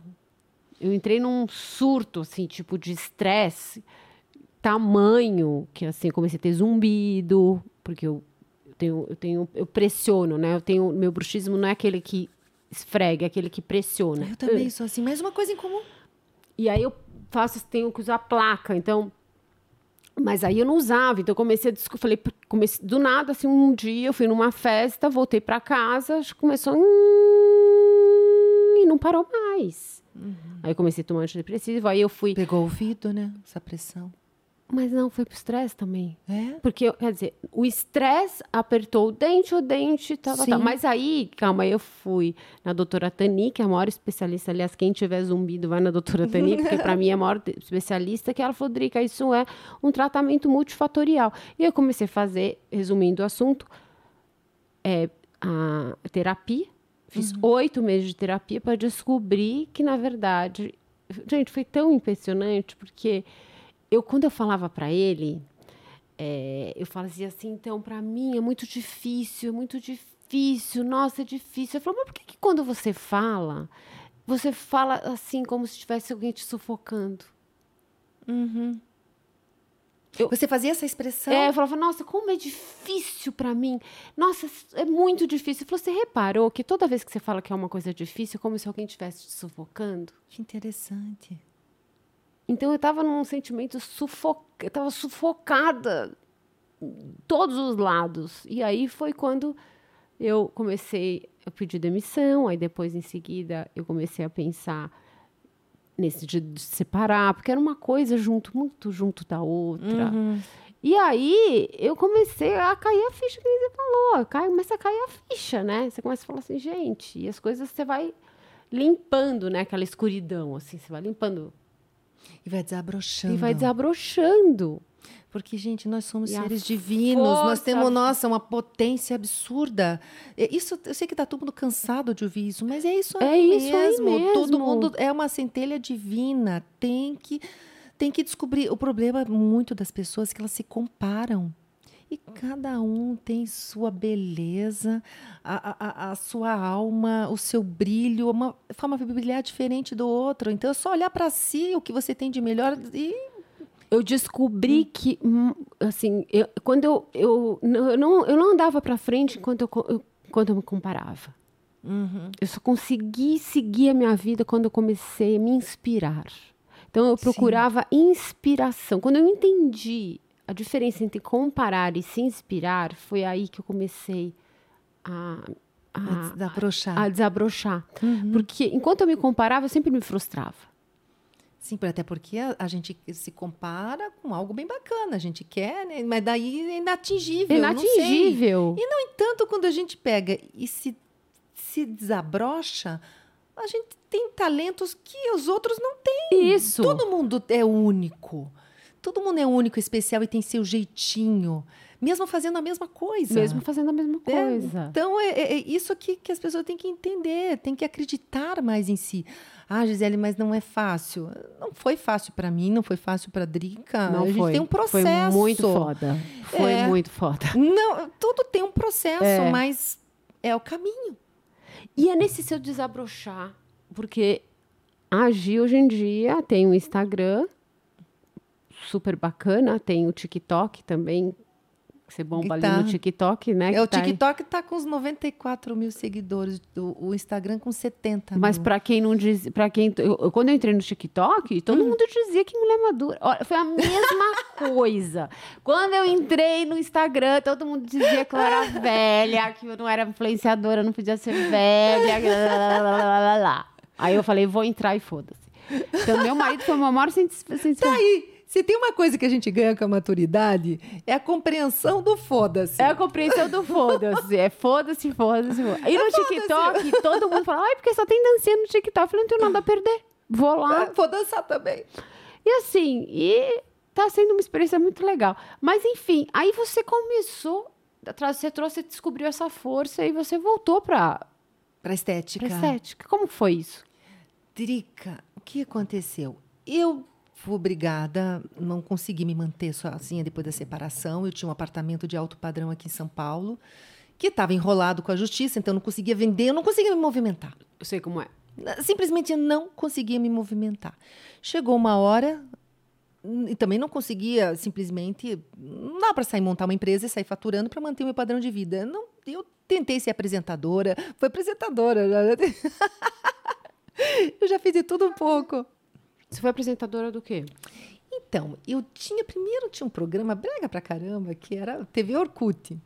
TV Orkut. TV Orkut. Se ia lá. E aqui no Morumbi tinha um, um- um estúdio. TV a gente Orkut. paga- e- pagava Aham. até. E, e daí era uma hora de programa por semana. Eu ia, levava meus entrevistados. Meu Deus, gente, que vergonha. Se der um Google, vai achar. Tem tata por Todo mundo ainda. tem, tem uma coisa pra se envergonhar na vida. Todo mundo. é muita história. Eu adoro me vergonhar. Eu adoro história que eu tenho que me vergonhar. Sabe por quê? Porque eu tenho história. Exatamente. A gente Sim. viveu. Gente, eu, eu sabe que eu fico. Eu era muito certinha na adolescência. Eu tenho raiva. Ai, meu Deus do céu. Toca Gente, aqui. Toca aqui. Meu Gente, Deus do meu, céu. eu era muito certinha, muito responsável. Ai, não fazia nada de errado. Que chata do Diga caramba. que chatola. Eu não tenho. Gente, eu tenho uma- as histórias que eu sei, tenho, são divertidas, mas eu queria ser muito louca. Não ia dar certo, eu acho que naquela época. Acho que tudo acontece no tempo certo. Não sei, Drica. Mas você sabe que eu, eu, se pergunto pra mim, se tem alguma coisa que você se arrependeu? Eu um dia eu parei e pensei, tenho. De ter sido muito obediente. É Eu a também. única coisa que eu posso dizer, me arrependi. Porque se eu não tivesse sido tão obediente, eu ia fazer o que eu, Eu era queria. muito ajuizada. Eu e minha irmã, a gente sempre foi muito ajuizada, sabe? A gente, tipo. É que assim, a relação de confiança que eu tinha com meu pai, meu pai. Desculpa te interromper, só falando isso. Não, achei... É assim, o meu pai, ele sempre trabalhou muito com confiança. Ele deixava a gente fazer tudo, Gi. Tudo. Uhum. Mas nesse tudo era uma, uma. Sabe aquela música do. É Legião Urbana? Não, Legião Urbana. Meus pais não. Não, é do Legião. Não, não, é do. Meus pais não querem que eu seja legal. Meu, como é que é? É, é Vai que é, amor, aquela música? meu pai me caramba, comprou uma guitarra, filho homem tem que. Sabe aquele meu pai dá tudo, sabe? dá- É mais ou menos assim, tipo, o, o adolescente ele tem que ter razão pra se rebelar. Aham. Então, como ele me dava tudo, ele me dava tudo não, meu pai não me dava, nunca me deu nada, aliás, assim, em termos de, ele sempre fez a gente batalhar muito. Como ele me deixava eu fazer tudo, ele fazia assim, ó, eu vou te deixar fazer tudo, mas é assim, do tipo, ó, você tem que estar meia-noite em casa, mas não é meia-noite, meia-noite e vinte, é meia-noite. Então, eu tinha assim, eu posso fazer tudo, mas eu tenho que trabalhar com a confiança. Você tem um acordado, tem que. Aham. Sábio ele. Muito sábio, muito. Meu pai sempre é uma pessoa extremamente sábia. Mas eu podia ter uma revolta, sabe? Podia ter uma revoltinha. Não. E eu tentar não- testar os limites. Nada, porque ele deixava, eu falava, aí ele pegava e falava, você não vai mais, acabou. Eu me fudia, entendeu? Mas você sabe, se eu, porque o que acontece? Eu vejo meus filhos hoje. A gente conversa e tal, mas se eles têm uma posição, eles batem o pé não, é isso e pronto. E eu gosto disso, gosto Também de ver gosto. isso.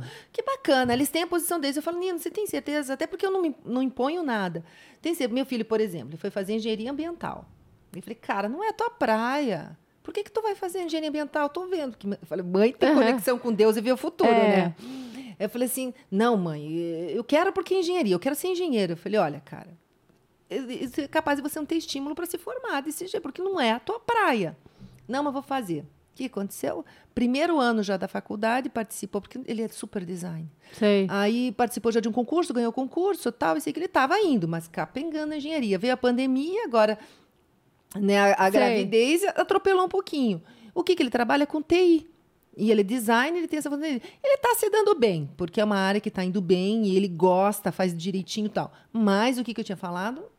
Que ele ia acabar não se formando, porque não, não, ele não tinha tesão por aquilo. Tem que ter tesão. Mas aí hoje ele fala assim para mim, mãe, os primeiros anos de engenharia foram fundamentais para mim. Porque eu, hoje me ajuda a pensar tal, isso e aquilo. Tá, mas eu quero que ele se forme, enfim. Né? Isso daí vai mais para frente. Nem que ele pegue e comece uma outra faculdade relacionada com o que ele gosta. Sei. Mas, assim, eu achei legal que eles, mesmo que errem, se posicionem, que tenham um ponto de vista deles. Eu não. Eu tinha uma postura assim, não. Eu tenho minhas vontades, mas se meu pai diz isso, ele é mais velho, ele tem razão. E eu não acho que todo pai tem razão, mas isso é para um outro, um outro, um outro episódio. Sim, não tem. Hoje eu sei. É. Mas na época, eu, ach... eu, Eu era muito submissa. filhos, eu até falo para meus filhos, eu tô te dando minha opinião, mas não é sempre que eu tenho razão. Eu faço Aham. essa reflexão, porque eu não acho que o pai tem sempre razão, mas enfim. Exatamente. Aí a gente tava falando do quê? De é, tudo isso para falar o quê? As loucas. As loucas. É um bate-papo. Eu, também- eu me perco facinho. Não, aí a Uhum. gente tava falando de você, da gente, da... da gente ser muito boazinha, de não sei o quê. É a única era- coisa que eu me arrependi, né? Era de, isso de arrepen- De, ter sido, sido muito ajuizada, É, né? de, de- de ter obedecido demais, meu pai. Eu queria ter sido. Porque eu acho que ele estava esperando isso de mim. Quando ele dizia, não vai na festa, eu ficava chorando. Pô, se eu falo pra minha filha, não, ela vai ficar enchendo o meu saco até eu dizer sim. Porque se ela achar que eu não tenho o argumento suficiente, ela não vai aceitar o não. E ela, quantas vezes tirou sim e me argumentou bem? Mas uma coisa que eu tinha, sabe que eu era assim, apesar disso, eu, eu desbravei a, assim, a, a casa. Por exemplo, pular carnaval. Meu pai não deixava a gente pular carnaval. Assim, que era aquela coisa tipo. Ficava. Nossa, na rodinha do clube, sabe? Na, na, é, lá que ele é, sei lá que ele é, lá, lá, lá, Uhum. lá, lá, aquelas coisinhas bem. E ele não deixava, não deixava, não deixava. Eu, e eu insisti tanto, tanto, tanto pra ele ir que eu deixou, é, ele deixou. Aí ele deixou. Aí ele viu que não tinha nada, nada demais. Minha irmã continu, minha mãe, minha irmã, pra ela convencer ele ir, Uhum. eh, dela ir, foi muito mais fácil. Vamos sair à noite. Então eu que ficava lá, tá, tá, tá, tá, tá, tá. Enfim, Ah, não, você tinha um perfil mais lutador. Eu Eu, era tinha. muito submissa. mas acho que porque você também era uma cidade pequena, sei lá, a gente cada um personalidade, personalidade. Mas é a única coisa que eu me arrependo, sabe? Não ter sido assim, mais briguenta.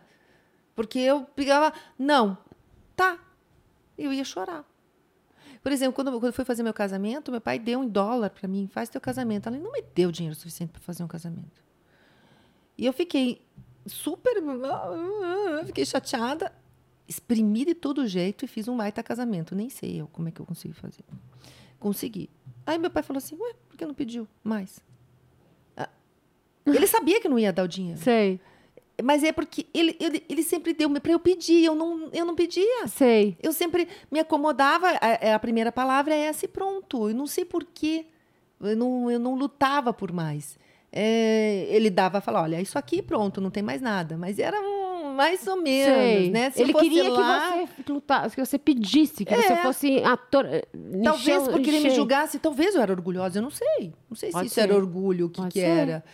E, gente, eu nunca esqueço. Na época, ele me deu 7 mil dólares. Eu fiz um casamento, você não acredita. Jura? Eu falei assim, como é que eu consegui fazer o casamento? Chegou na última hora, as flores eram só...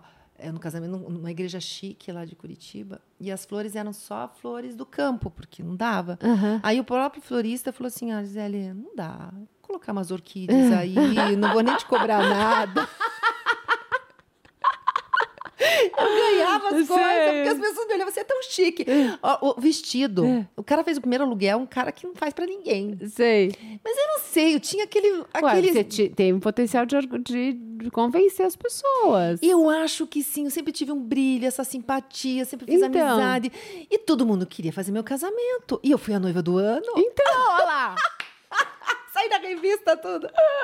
Eu fui a noiva do ano. Olha que dizer, o meu maravilhosa. vestido era lindíssimo. Você vê que a gente vai, a gente vai, você vê como a gente se enxerga e na verdade você tem um baita potencial. De repente você não é uma coisa, de repente você é outra. Não dá É. pra comparar. Não você tem dá. as suas as suas qualidades, eu tenho as minhas e umas e assim. Agora a gente estava falando, lembrei que a gente estava falando de da beleza, por que a gente de ser da gente ser, ser divino, que a gente tem que ter autoestima. Uhum. E aí você voltou para estética. Pois é. Daí o que, que aconteceu? Eu fiz administração tal. Daí eu estava aqui, fui obrigada a voltar para Curitiba, porque eu não consegui me manter mais aqui, que foi um baque, isso foi uma, uma, uma fase da minha vida que eu posso dizer que pode ter sido a mais difícil ainda. Porque o que aconteceu? Meus filhos não foram morar comigo. Meus filhos sempre moravam comigo depois de separação, mas o pai foi fazendo a cabeça para não, não largar Curi- eh, São Paulo, falava coisa tipo, ah, Curitiba começa com cu, essas coisas. Ah, sabe? sei. É. Enfim, hoje eles adoram Curitiba, Aham. né? Mas na época, a, a idade deles eram facilmente manipuláveis. E o pai foi fazendo a cabeça. Quando eu fui mudar para Curitiba, que eu procurei advogada só para formalizar né, a, a questão que as crianças iam comigo, eh, as crianças chegaram para mim, mãe, não é nada pessoal. Ainda falaram bem assim: não é nada pessoal, a gente só não quer sair de São Paulo. Não é uma questão de escolha entre você e o papai.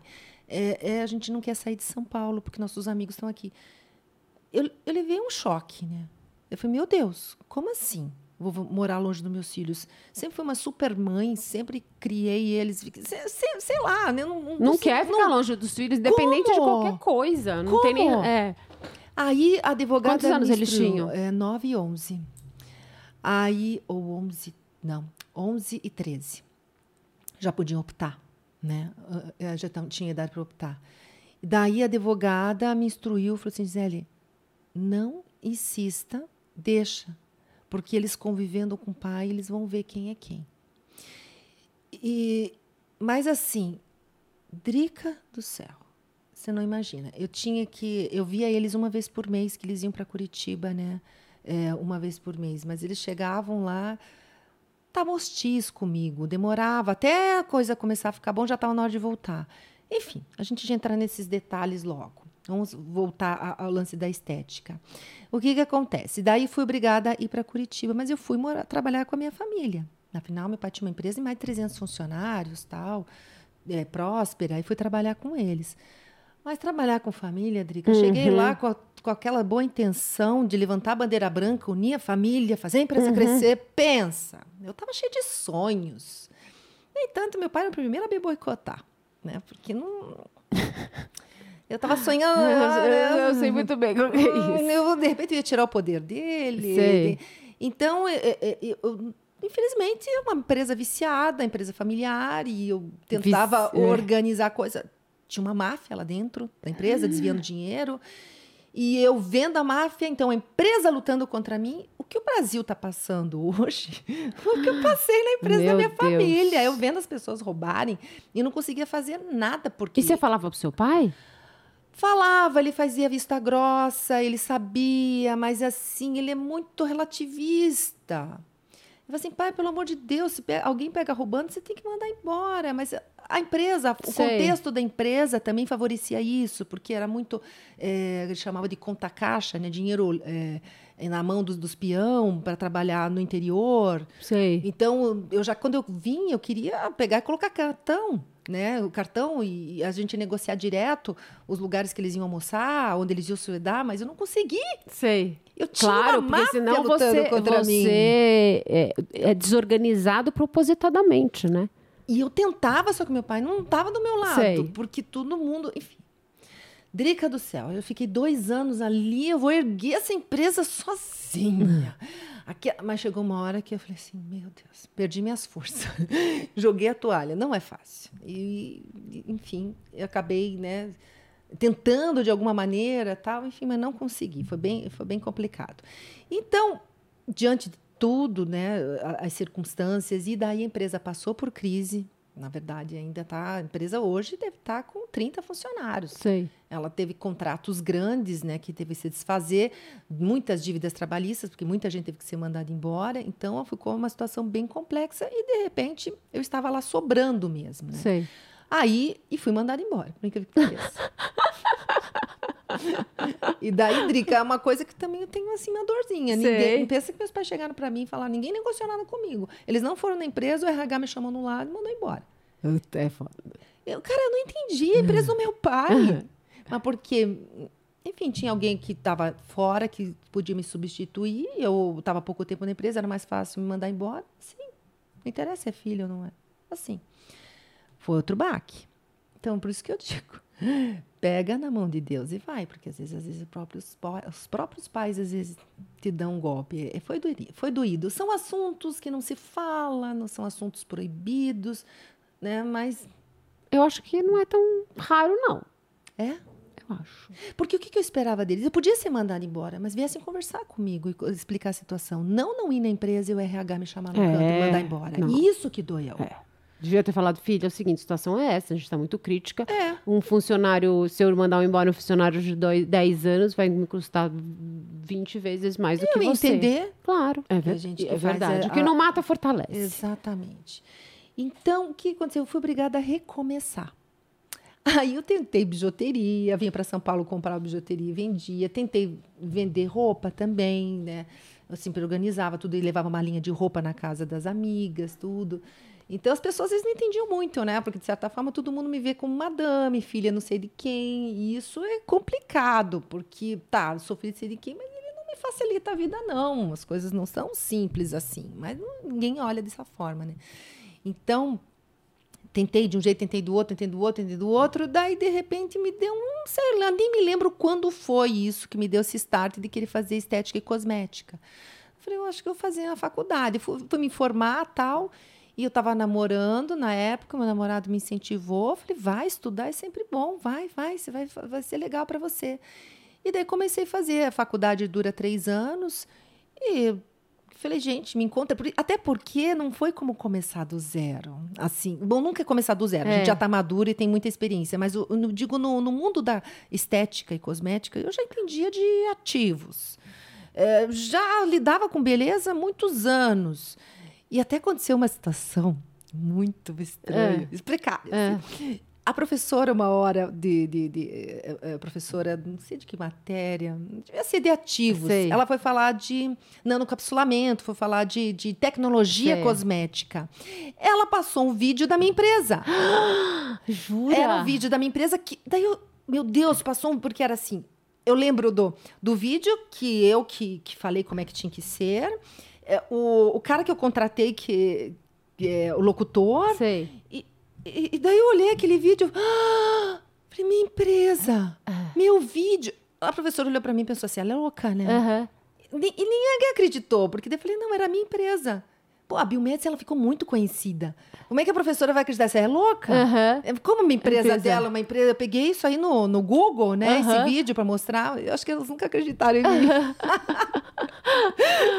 então, uhum. então daí... Mas só que eu, eu, também acontecia uma coisa estranha, Drica. Porque eu era mais velha que a diretora e que as professoras. Sei. E só no meio de menina e de menina de 18 anos, a média, né? Então era estranho porque eu tinha uma autoridade. Sei. É, e você manjava, né? E além de tudo, manjava. As professoras ficavam meio assim comigo. Sei. eu falei, gente, até um, um, dia eu passei, no finalzinho da faculdade, eu passei o último ano para EAD, até porque eu me senti, eu senti que eu estava é, acuando as professoras.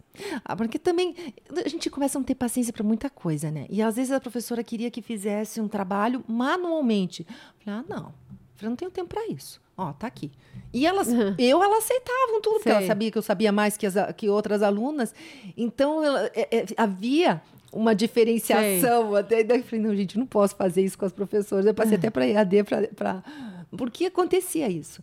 Então, mas foi maravilhoso, porque eu aprendi, eu aprendi muita coisa. Nossa, tive professoras maravilhosas. Eu sabia, conhecia muita coisa, mas óbvio, eh, eu trabalhei, eh, eu estudei com professoras com é, doutorado e professores que têm suas próprias clínicas, que era exigente da faculdade. Então, as experiências, só que as minhas conclusões, os meus questionamentos eram mais rebuscados, né? Então, ela ia lá, falava, por exemplo, iontoforese. Vou explicar. Iontoforese é quando você aplica um equipamento e usufrui da permeação, que vai auxiliar na permeação dos ativos na pele. Sei. Daí eu falei assim, mas tá, para que, que você vai fazer iontoforese se tem, a maioria dos ativos já são lipossomados ou com ativos de permeação cutânea? Não estou entendendo. Daí a professora, é, você tem razão. eu falei, isso daí é, é retrógrado. Sei. Isso se fazia antigamente para auxiliar na premiação, mas agora os cosméticos têm tecnologia. Aliás, gente, vale ressaltar aqui, hoje em dia, produtos de boa qualidade dermocosméticos têm sim permeação. Aquele que se diz gel redutor tem a capacidade de reduzir, sim. Ah. Aquele que se diz, até porque eu até já expliquei um dia, para identificar a diferença de um produto eh, grau 2 e grau 1. Porque quando a gente fala na Anvisa, registrar produto na Anvisa, grau 1 é cosmético comum, tá? Um hidratante comum, um batom, tudo isso é é, é, que fala só finalidade estética, digamos Sei. assim, daí seria que não tem permeação cutânea e não tem grandes promessas, é grau 1. Quando o produto já promete um pouco mais, por exemplo, está escrito na embalagem, é, gel redutor, é, antissinais que reduz sinais de idade. Se tiver escrito isso, tem que provar para a Anvisa é, com testes clínicos comprobatórios, que tem empresas especializadas nisso, custa caro, por sinal, provar que realmente o produto faz aquilo que ele promete. Então, se está escrito, não dá para dar bola para marketing. E às vezes o marketing fala, ah, faz isso, faz isso e aquilo. Está escrito no cartucho?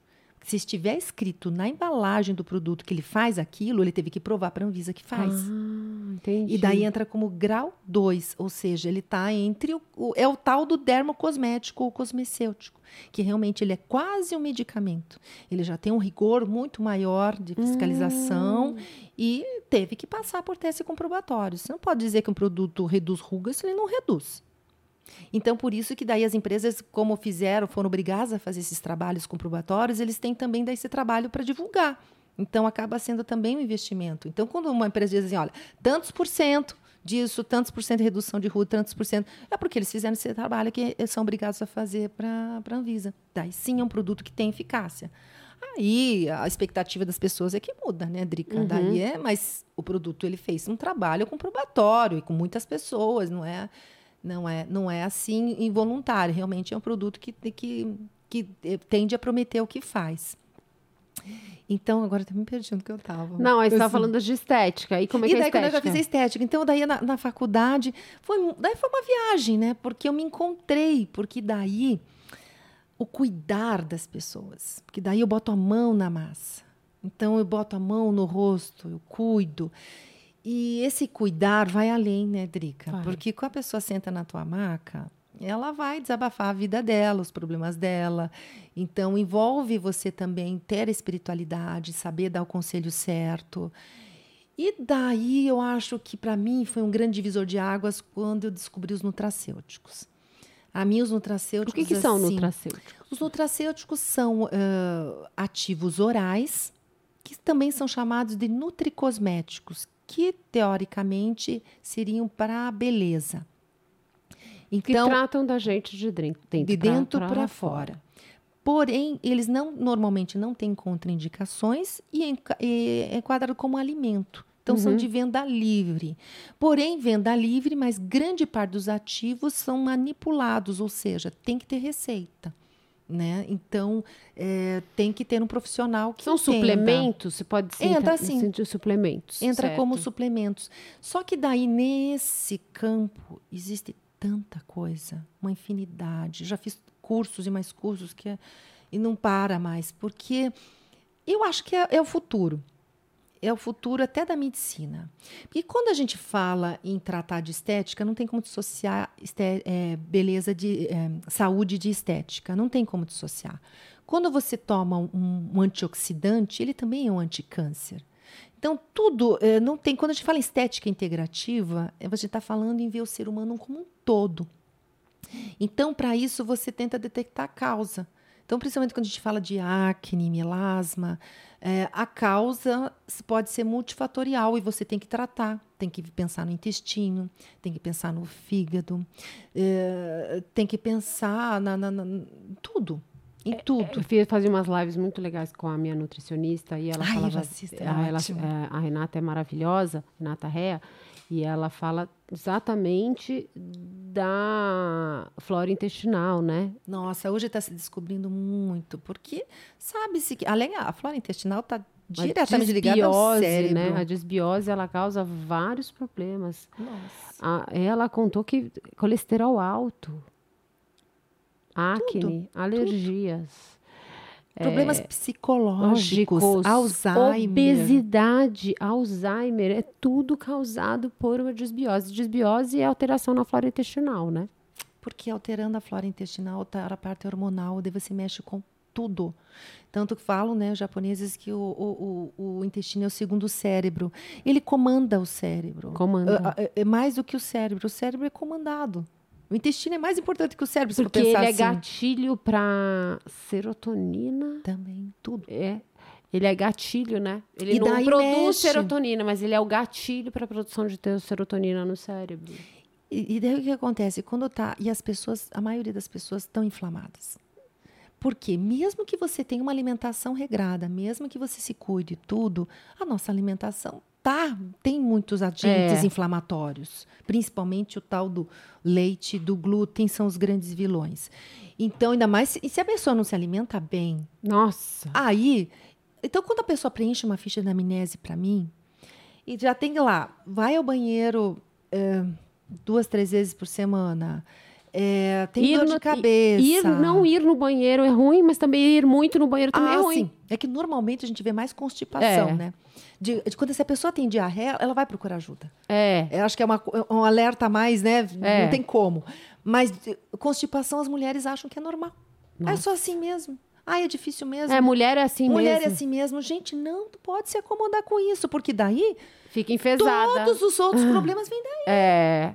Depressão. Ho- Hoje tem tantos estudos ligando parte intestinal com depressão, com Alzheimer, parte cerebral total. E a parte cerebral daí que vem. O que acontece? A pessoa está inflamada.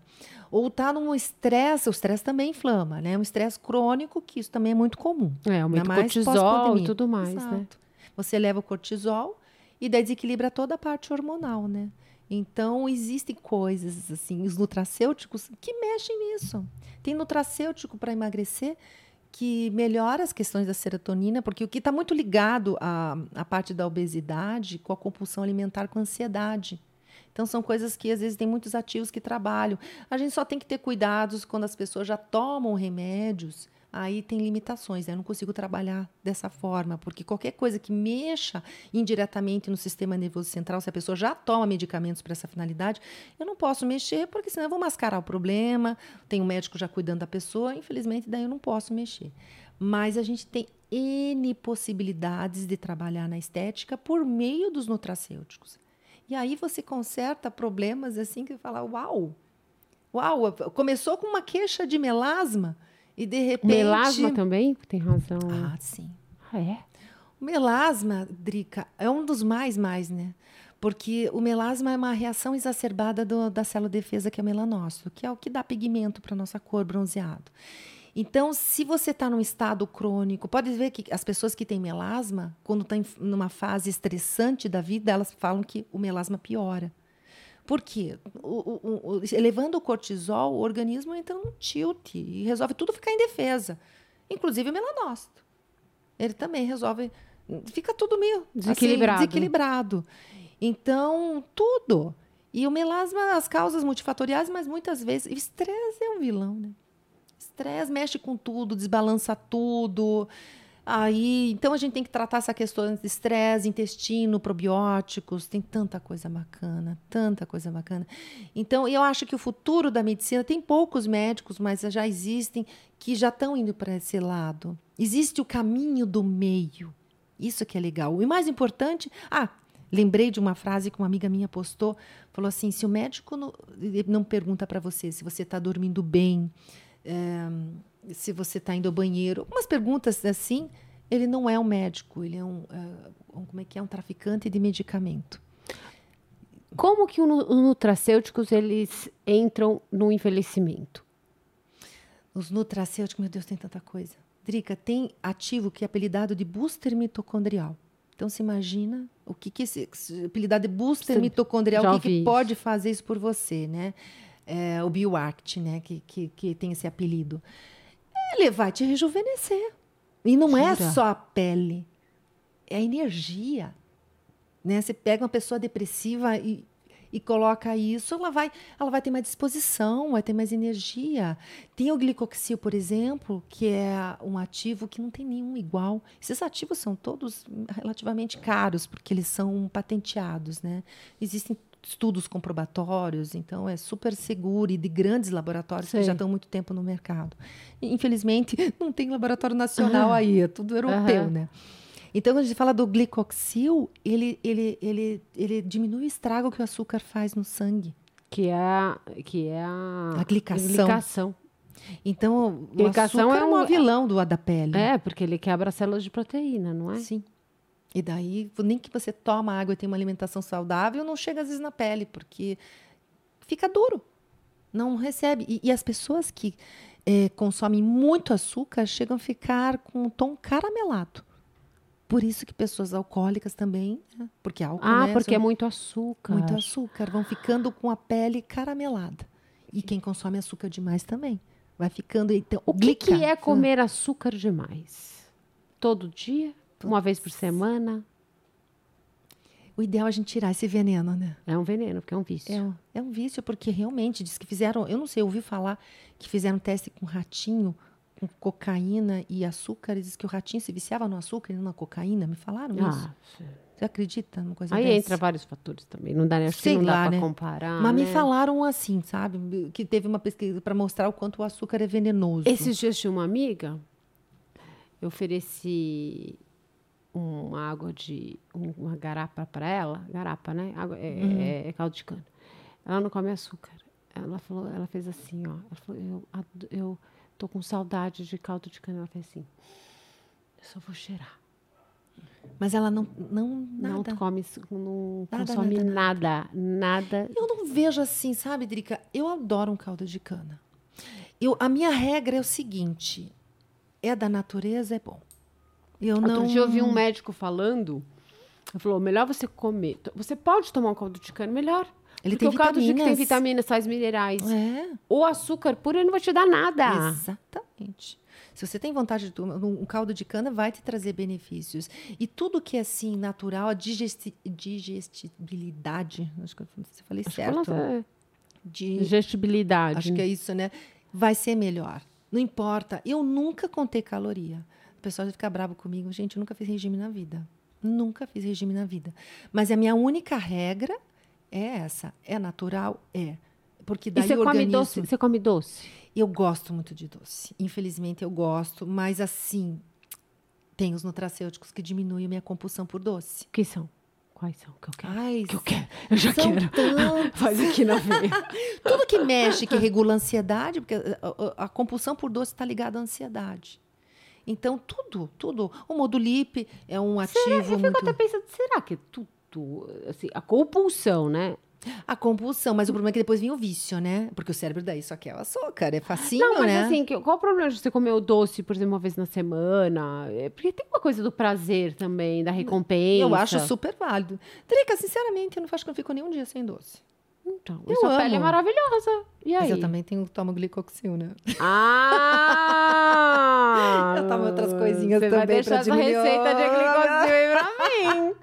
Eu Mas é que eu não estrago. Mas, não, dias, não- não. mas Eu eu, eu falo assim, mas senão o pessoal acha que tem uma pílula mágica que vai. Não, não é assim, gente. É, eu gosto de doce, mas é assim, você pode comer chocolate 70% todos os dias, não vai Eu te fazer como. mal nenhum. Não, não, eu não como todos os dias. Eu não como doce todos os dias. Eu como doce uma, duas vezes por semana. O problema Uma a duas vezes mesmo. E tem uma coisa, quando a gente fala em açúcar, pão é a mesma coisa. E eu não como mais açúcar. pão. Não como mais pão, sabia? Ai, sério, não consigo ficar sem. Eu tenho Eu que como. tentar, porque eu, eu tenho intolerância ao glúten. E eu já tenho que cortar por outras eu razões. como final de semana, mas não é por causa do glúten, não. É porque realmente eu sou uma pessoa que eu tenho que estar sempre de olho na minha, no meu peso. Eu sou uma pessoa que eu gosto de comer e. Drica, você tem que preencher minha ficha na amnésia. Então, Vou te fazer umas fórmulas. É que você já tem a, a- a a Renata, Renata que cuida de você, né? Exatamente. Não quero atropelar. Não, você vai cuidar da pele, né? Apesar... Ah, não tem problema. Vixe, Maria do céu. Rê. Rê, vamos conversar né? pra uma não entrar no, no coisa da outra, Não conflitar, né? Não conflitar por isso, porque acaba entrando. né? É, sim. Porque existe muito ativo que diminui a compulsão, que elimina o excesso de gordura. Tem ativo que diminui a absorção de carboidrato. Então, conforme for o diagnóstico da pessoa, se a pessoa é livre, porque se a pessoa toma um monte de coisa, eu fico limitada. Eu não vou, não vou conflitar. que, que você toma muito de coisa? Como assim? O que, que você diz? Tomar muito de coisa? Remédio, né? Ah, tá. Principalmente para depressão, alguma coisa assim. Daí me limita. É, muito, porque tem muitos ativos na questão de emagrecimento, mas de emagrecimento, que são ligados a, é, a diminuir a ansiedade, né? E mexem de alguma forma no sistema nervoso central. Mesmo sendo produtos sem contraindicação, mesmo sendo de venda livre. Mas eu não vou mexer nisso Não. se a pessoa já está tomando alguma coisa. Claro. Né? Porque pode conflitar, pode mascarar, não, não, não mexe. Às vezes as pessoas querem de todo jeito. Eu falei, ah, sinto muito, né? Não, não e não e não. E, e daí fala até que vai parar de tomar as coisas. Eu falei, daí é outro É, problema. mas você tem que né? conversar com o médico dele. Tem, né? Porque não- Ele pode ser um trabalho em ideal- conjunto, talvez. Nossa, né? é difícil. É difícil, é. O que, que eles vão confiar no esteticista? É. O ideal, e tem alguns médicos pensam assim, que tenham esse conhecimento e façam fusão. Porque tem momentos, não podemos ser contra os medicamentos. Existem momentos que o medicamento é Eu sou necessário. super a favor. Exato. Tudo, tudo tem o caminho do meio, tem que haver um equilíbrio. Né? Então, eu tenho muitos médicos que eu sigo no Instagram que eles têm essa visão equilibrada. Né, de saber o momento que entra com o medicamento, mas se o problema é crônico, tentar resolver de Essa outra coisa forma. multifatorial, que você tem que ter braços. Existe um problema central e você não vai conseguir eh, cuidar só com uma ação. Sim. Tô falando como leiga, mas eu você tem que ter ali uma alimentação regrada. Alimentação você, é tudo. Alimentação é tudo. Você tem que, por exemplo, você vai chegando na maturidade, o que eu percebo, é, principalmente a partir dos 40 anos, né? Então, coisa mata igual. qual que mas a é, gente qual que é o, é o Cara, tá, tá até feio. Eu pintei na sexta, acho. Ah, eu acho que é, é- A gente vai envelhecendo e a gente vai precisando de suplementação. Por quê? Precisa. Porque a gente, se eu comer o que eu comia com. É, a questão eu não se- sei se é absorção, eu não sei o que, que é, mas a gente precisa suplementar. Olha, Drica, eu não E por privo- quê? eu- E por que a gente tem que suplementar? Aliás, é uma boa pergunta. Na verdade, é todo mundo, porque a alimentação já Ah, não é, é? mais rica como era antes. Então, eh, se você, se você, mesmo que você se alimente tudo certinho, que você faça tudo certinho, alguma coisa vai falhar. Então, de vez em quando, dá uma suplementada aqui, a colar. Mas também, uma pessoa jovem, se está se alimentando bem, tem É, mas mais a gente tá menos falando aqui de chance. maturidade. Exatamente. Quando chega na maturidade, tudo fica mais lento. É, eu acho que é isso. Tudo fica mais lento. Ah, eu nunca tive problema com glúten, agora estou tendo. Na verdade, o glúten é vilão para todo mundo, mas antes você tinha os órgãos jovens, trabalhando a toda. Agora você já está. Não é só a gente envelhece, não é rugas. O coração envelhece, os pâncreas envelhece, figa, tudo vai ficando mais lento. Então, nosso raci- raciocínio, tudo. Eu não E sei daí? se é o meu tá a mil. Não, eu tomo, eu tomo Neuravena, gente. Ai, filha da mãe. Eu sou toda turbinada. Nada, nada. Tem que ser, sou super a favor, gente. Eu só Eu quero. sou, to- sou eu toda adoro. turbinada, eu tomo um negócio para memória. Jura? Eu tomo magnésio, porque chega uma Também. hora, Gi, eu tava tendo, eu tava tendo Magnésio nevoeiro, é maravilhoso. nevoeiro cerebral. E o magnésio soja É te ajudou? triolato, melalato, tem uns, uns, uns magnésios diferentes lá. E aí, eu tava, te- era assim, ó, chegou num dia que eu olhava e falava assim, como é que é o nome dessa fruta mesmo? Ai, como é que é o nome daquilo mesmo? Onde eu fui ontem? Dá um desespero, né? Não, gente, eu falei assim, não, isso não estava normal, porque era assim, tipo, era um Alzheimer. Eu me senti que eu falei, não, não tá legal, não tá legal, eu tô esquecendo. Começava a falar, esquecia, eu esqueci o nome das coisas, eu esquecia o que eu tinha comido no almoço, eu esqueci. eu- eu- eu- às vezes eu, tipo, nossa, dá aquele branco, mas estava muito Intenso. constante, Uhum. sabe? E aí era do causa do magnésio. Aí tem um magnésio lá Que legal. específico, acho que é o treolato, né? Sei lá. E Tem aí, trocentos magnésio, é bem complicado. assim. e aí é indicado com aquela porcentagem tal que a Renata me deu e melhorou muito, mas muito. E hoje em dia eu tomo Não, probiótico. você tá super bem instruída. A Renata, ela sabe tudo. Aham. Mas assim, existem os, os minerais, os ativos, assim, os básicos, tá? Complexo B e tal, que é sempre bom às vezes. Mas eu gosto de cada três meses mudar tudo. Sei. Tá? Nada porque, assim, tá, se tem uma deficiência, a gente só dá uma, uma empurradinha, depois eu troco, a cada três meses eu troco tudo. Sei. Porque mesmo que diz que não tem problema nenhum, que- não, é- não tem conta, mesmo os ativos Sei. nutracêuticos patenteados, eu gosto de trocar. Eu gosto de trocar. Até o colágeno. Tem vezes que eu dou um tempo no colágeno, to- to- tomo outras coisas, daí troco por colágeno marinho, isso e aquilo. Marinho? Tem colágeno marinho. Que, que é isso? Mas o melhor é ainda, ainda que dá mais resultado, ainda acho Eu que tomo é, o, é o colágeno, é o, Eu é o que é bovino. E agora eu tô descobrindo um com melatonina. Eu tô falando pra todas as mulheres maduras, porque consertou meu sono. Eu tô há do- dois dias, segunda, ontem e hoje, eu não fui pra academia de sono. E eu falei, gente, eu não vou porque eu estou com sono! Eu não sono profundo! Coisas básicas, né? A gente sofre com o tempo, é verdade. Que delícia, Você Drica. acredita? Eu falei, gente, eu estou com um sono profundo. Porque eu tava assim, numa toada de acordar duas e meia da manhã, três e Ah, meia da manhã, e não. ficava fritando, fritando, fritando, fritando. Quando era duas e. é, quando era cinco, seis horas da manhã, eu perdi, eu ficava com sono, entrava nesse sono profundo e aí perdi a academia. Mas hoje é que eu dormia a noite inteira. Eu dormia a noite Ai, inteira. delícia. E sono é o que tem de mais importante, gente. Então, por isso que eu tô Não adianta falando. creme, não adianta nem nutracêutico, não adianta nada se você não tiver boa qualidade Só que de o sono. problema de melatonina pra mim é que eu é, eu tinha pesadelo com melatonina. Se você usar uma, olhar nos, Sério? Se você Eu olhar nunca tomei, nas, sabia? se você olhar nas, nos efeitos colaterais da melatonina, um deles é o pesadelo. Nossa. Eu tive pesadelos assim muito reais, de acordar tipo achando que alguém tava me sufocando. Nossa, você tá isso escrito na bula ainda? Então tem aí dúvida. eu falei, não, não quero mais tomar, tomar melatonina. Então não toma melatonina. E aí eu comecei a tomar esse, um scoop desse. desse. Ele vem assim como. É, eu tô aqui, depois te dou um pouquinho. Que- eu quero que eles me patrocinem.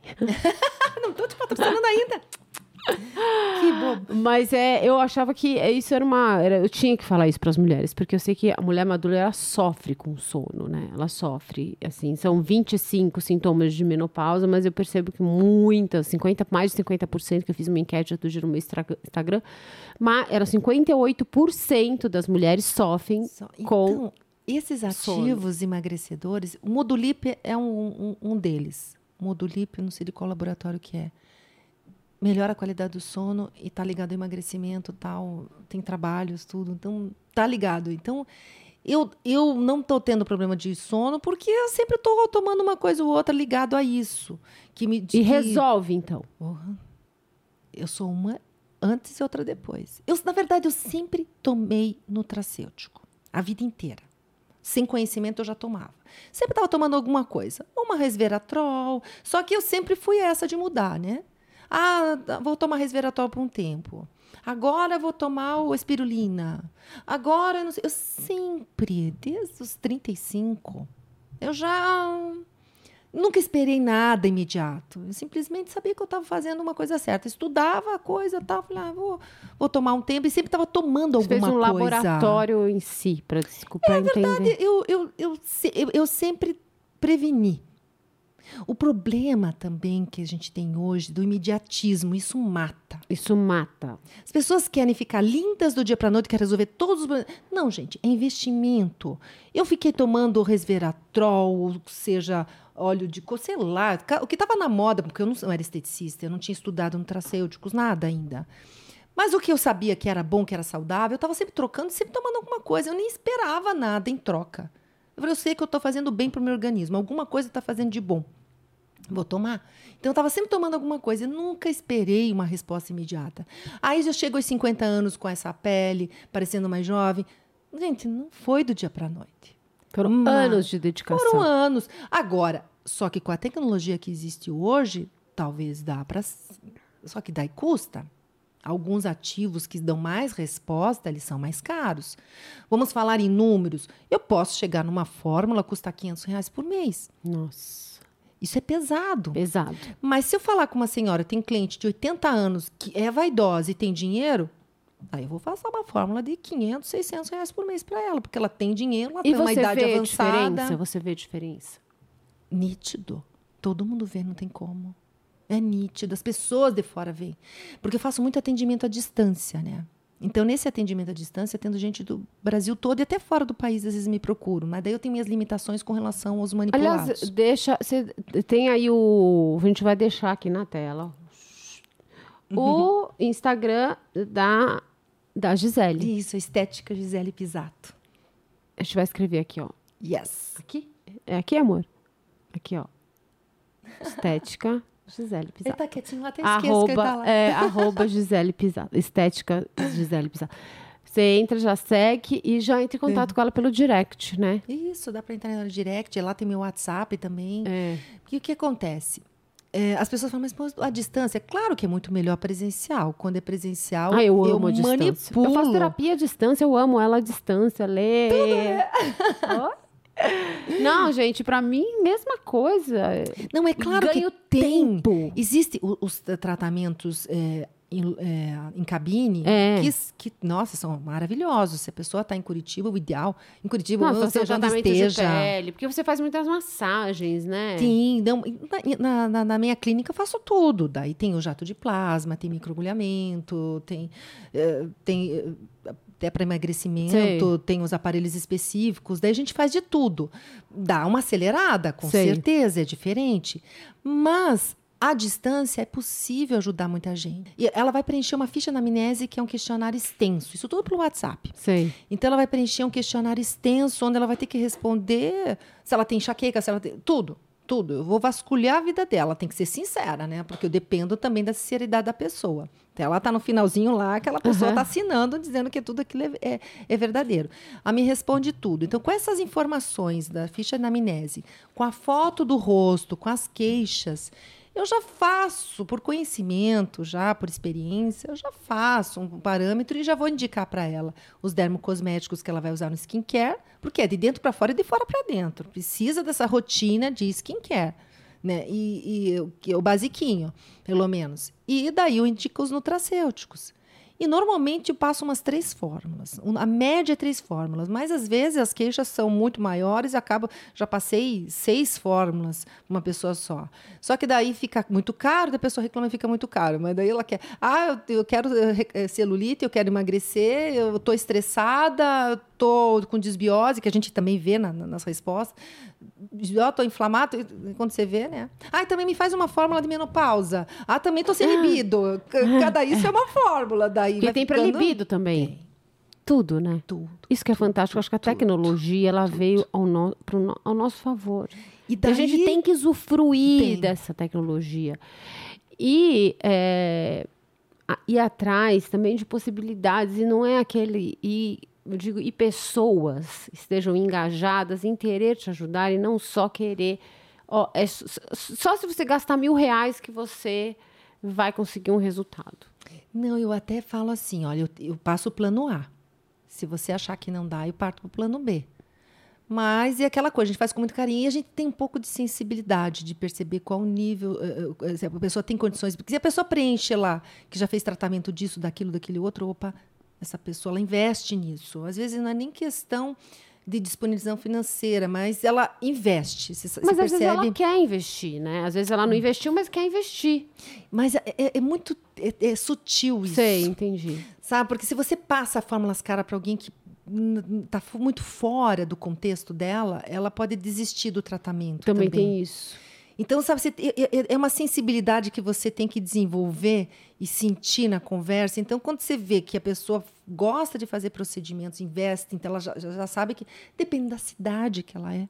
Se é de capital, Rio de Janeiro, eu já sei que a pessoa está acostumada com valores caros, né? Então, ela, ela tende a aceitar mais a- bons produtos e, Tem e que ver investir. o perfil da pessoa Você tem também. que ver, Por sentir o exemplo, perfil. eu sou de uma de um skincare maximalista. Eu gosto de várias etapas. Eu curto o Exatamente. momento. E tem gente que não tem paciência nenhuma. Eu falo, gente, mas então como é que eu faço? Eu faço- ó, bom, primeira coisa, então vamos lá para as quatro etapas, né? É, limpar, hidratar, tonificar, limpar, tonificar, Tonificar. hidratar e protetor solar. Uhum. Que é o básico. Que é o básico. Mas ela espera o básico. Agora, se você quer esperar mais resultado, você tem que ir um pouco mais além. Eu acho que Às funciona mais mais, além. É. Tem que ir mais além. Às ve- Mas sabe que, Drica? A concentração as de pessoas- ativos. Ah, boas marcas. Não adianta, tem que investir. Então, eu, quando eu falo para vocês... Pode comprar, usar menos, mas que seja de boas marcas. Concordo. Não adianta, não adianta, não adianta. Pele Agora, madura é concentração de ativos, qualidade. Tem que, tem que ser uma boa marca, uma boa marca. Eu trabalho muito com a BioAge, né? Porque Sei. a BioAge, ela me facilita é, indicar por aplicativo. Então, eu mando o link a pessoa adquire. Então, eu consigo atender gente do Brasil todo. E com a BioAge, eles têm representantes no mundo. Sei. Então, putz, eu já atendi cliente da Europa. Com relação a, a- a produtos eh, tópicos, eu não tenho problema em atender no mundo inteiro, porque a BioAge consegue, tem distribuidoras assim para todo lado. Agora, o problema são os manipulados fora do Brasil. Que daí cada. Incrível, Drica, tenho cliente eh, que, na Europa, Suíça, Holanda. Lá eles não têm, as farmácias de manipulação não trabalham com ativos eh, que sejam para beleza. Mas, no entanto, os laboratórios e grande parte dos nutracêuticos de beleza são europeus. Louco, não é? Eu não consigo entender, eles não têm a cultura da estética, não tem esteticistas. Só que as brasileiras são vaidosas. São. Elas querem se cuidar, e elas falam. Tinha uma cliente na Suíça e ela não tem. Não tem um com quem se cuidar, ou se tiver alguém muito caro. eh, tentei fazer as fórmulas para ela, falei: olha, vamos ver o que, que eles têm de ativos. Eles simplesmente fecham as portas. Não tem. Digamos uma mulher hoje que tem 40, vamos ver, acima de 40 anos, você acha que ela tem que começar com o quê? Pra pele. Bom, estava falando até dos dermocosméticos, por incrível que pareça. Eu sou da, da seguinte opinião: menos é mais. Porque o que, que eu vejo na prática, Drica? As pessoas se estragarem por usar produtos demais. Produtos antissinais, eles são para corrigir sinais de idade, não são para evitar sinais. Sim. Infelizmente, tem meninas novas, ah, antissinais eu quero usar com 20 anos porque eu não quero ganhar rugas. Muito pelo contrário. Muito pelo contrário. O antissinais ele vai ter o poder de afinar sua pele para renovar o colágeno e isso vai fazer a tua pele ficar mais vulnerável aos danos externos. Sem contar que a concentração pode tornar a sua pele muito mais oleosa, pode, não- é? tudo sensível. Nível. Tem pessoa É- com rosácea que tá, tá se- Inflama, porque é, muito ativo para aquela pele. também. O que que é prioridade? Hidratar. Ai, eu hidrato, hidrato, hidrato. Hidrata, hidrata. Tanto de dentro para fora quanto para dentro. Como é que é de dentro para fora, gente? Ah. Tomando Água. água. Água. Eu tomei, a minha tá quase acabando. aqui. água. E no mínimo 2 litros por dia. Mas é mínimo. É mínimo 2 litros por dia. É a forma que você hidrata de dentro para fora. Até porque se a pele não estiver hidratada dentro para fora, ela não vai responder ao tratamento de fora para dentro, porque não vai ter meio para o produto agir. Ele precisa do meio água. Então, mesmo os antissinais, mesmo para as mulheres maduras, porque os antissinais de uma boa marca, eles são potentes.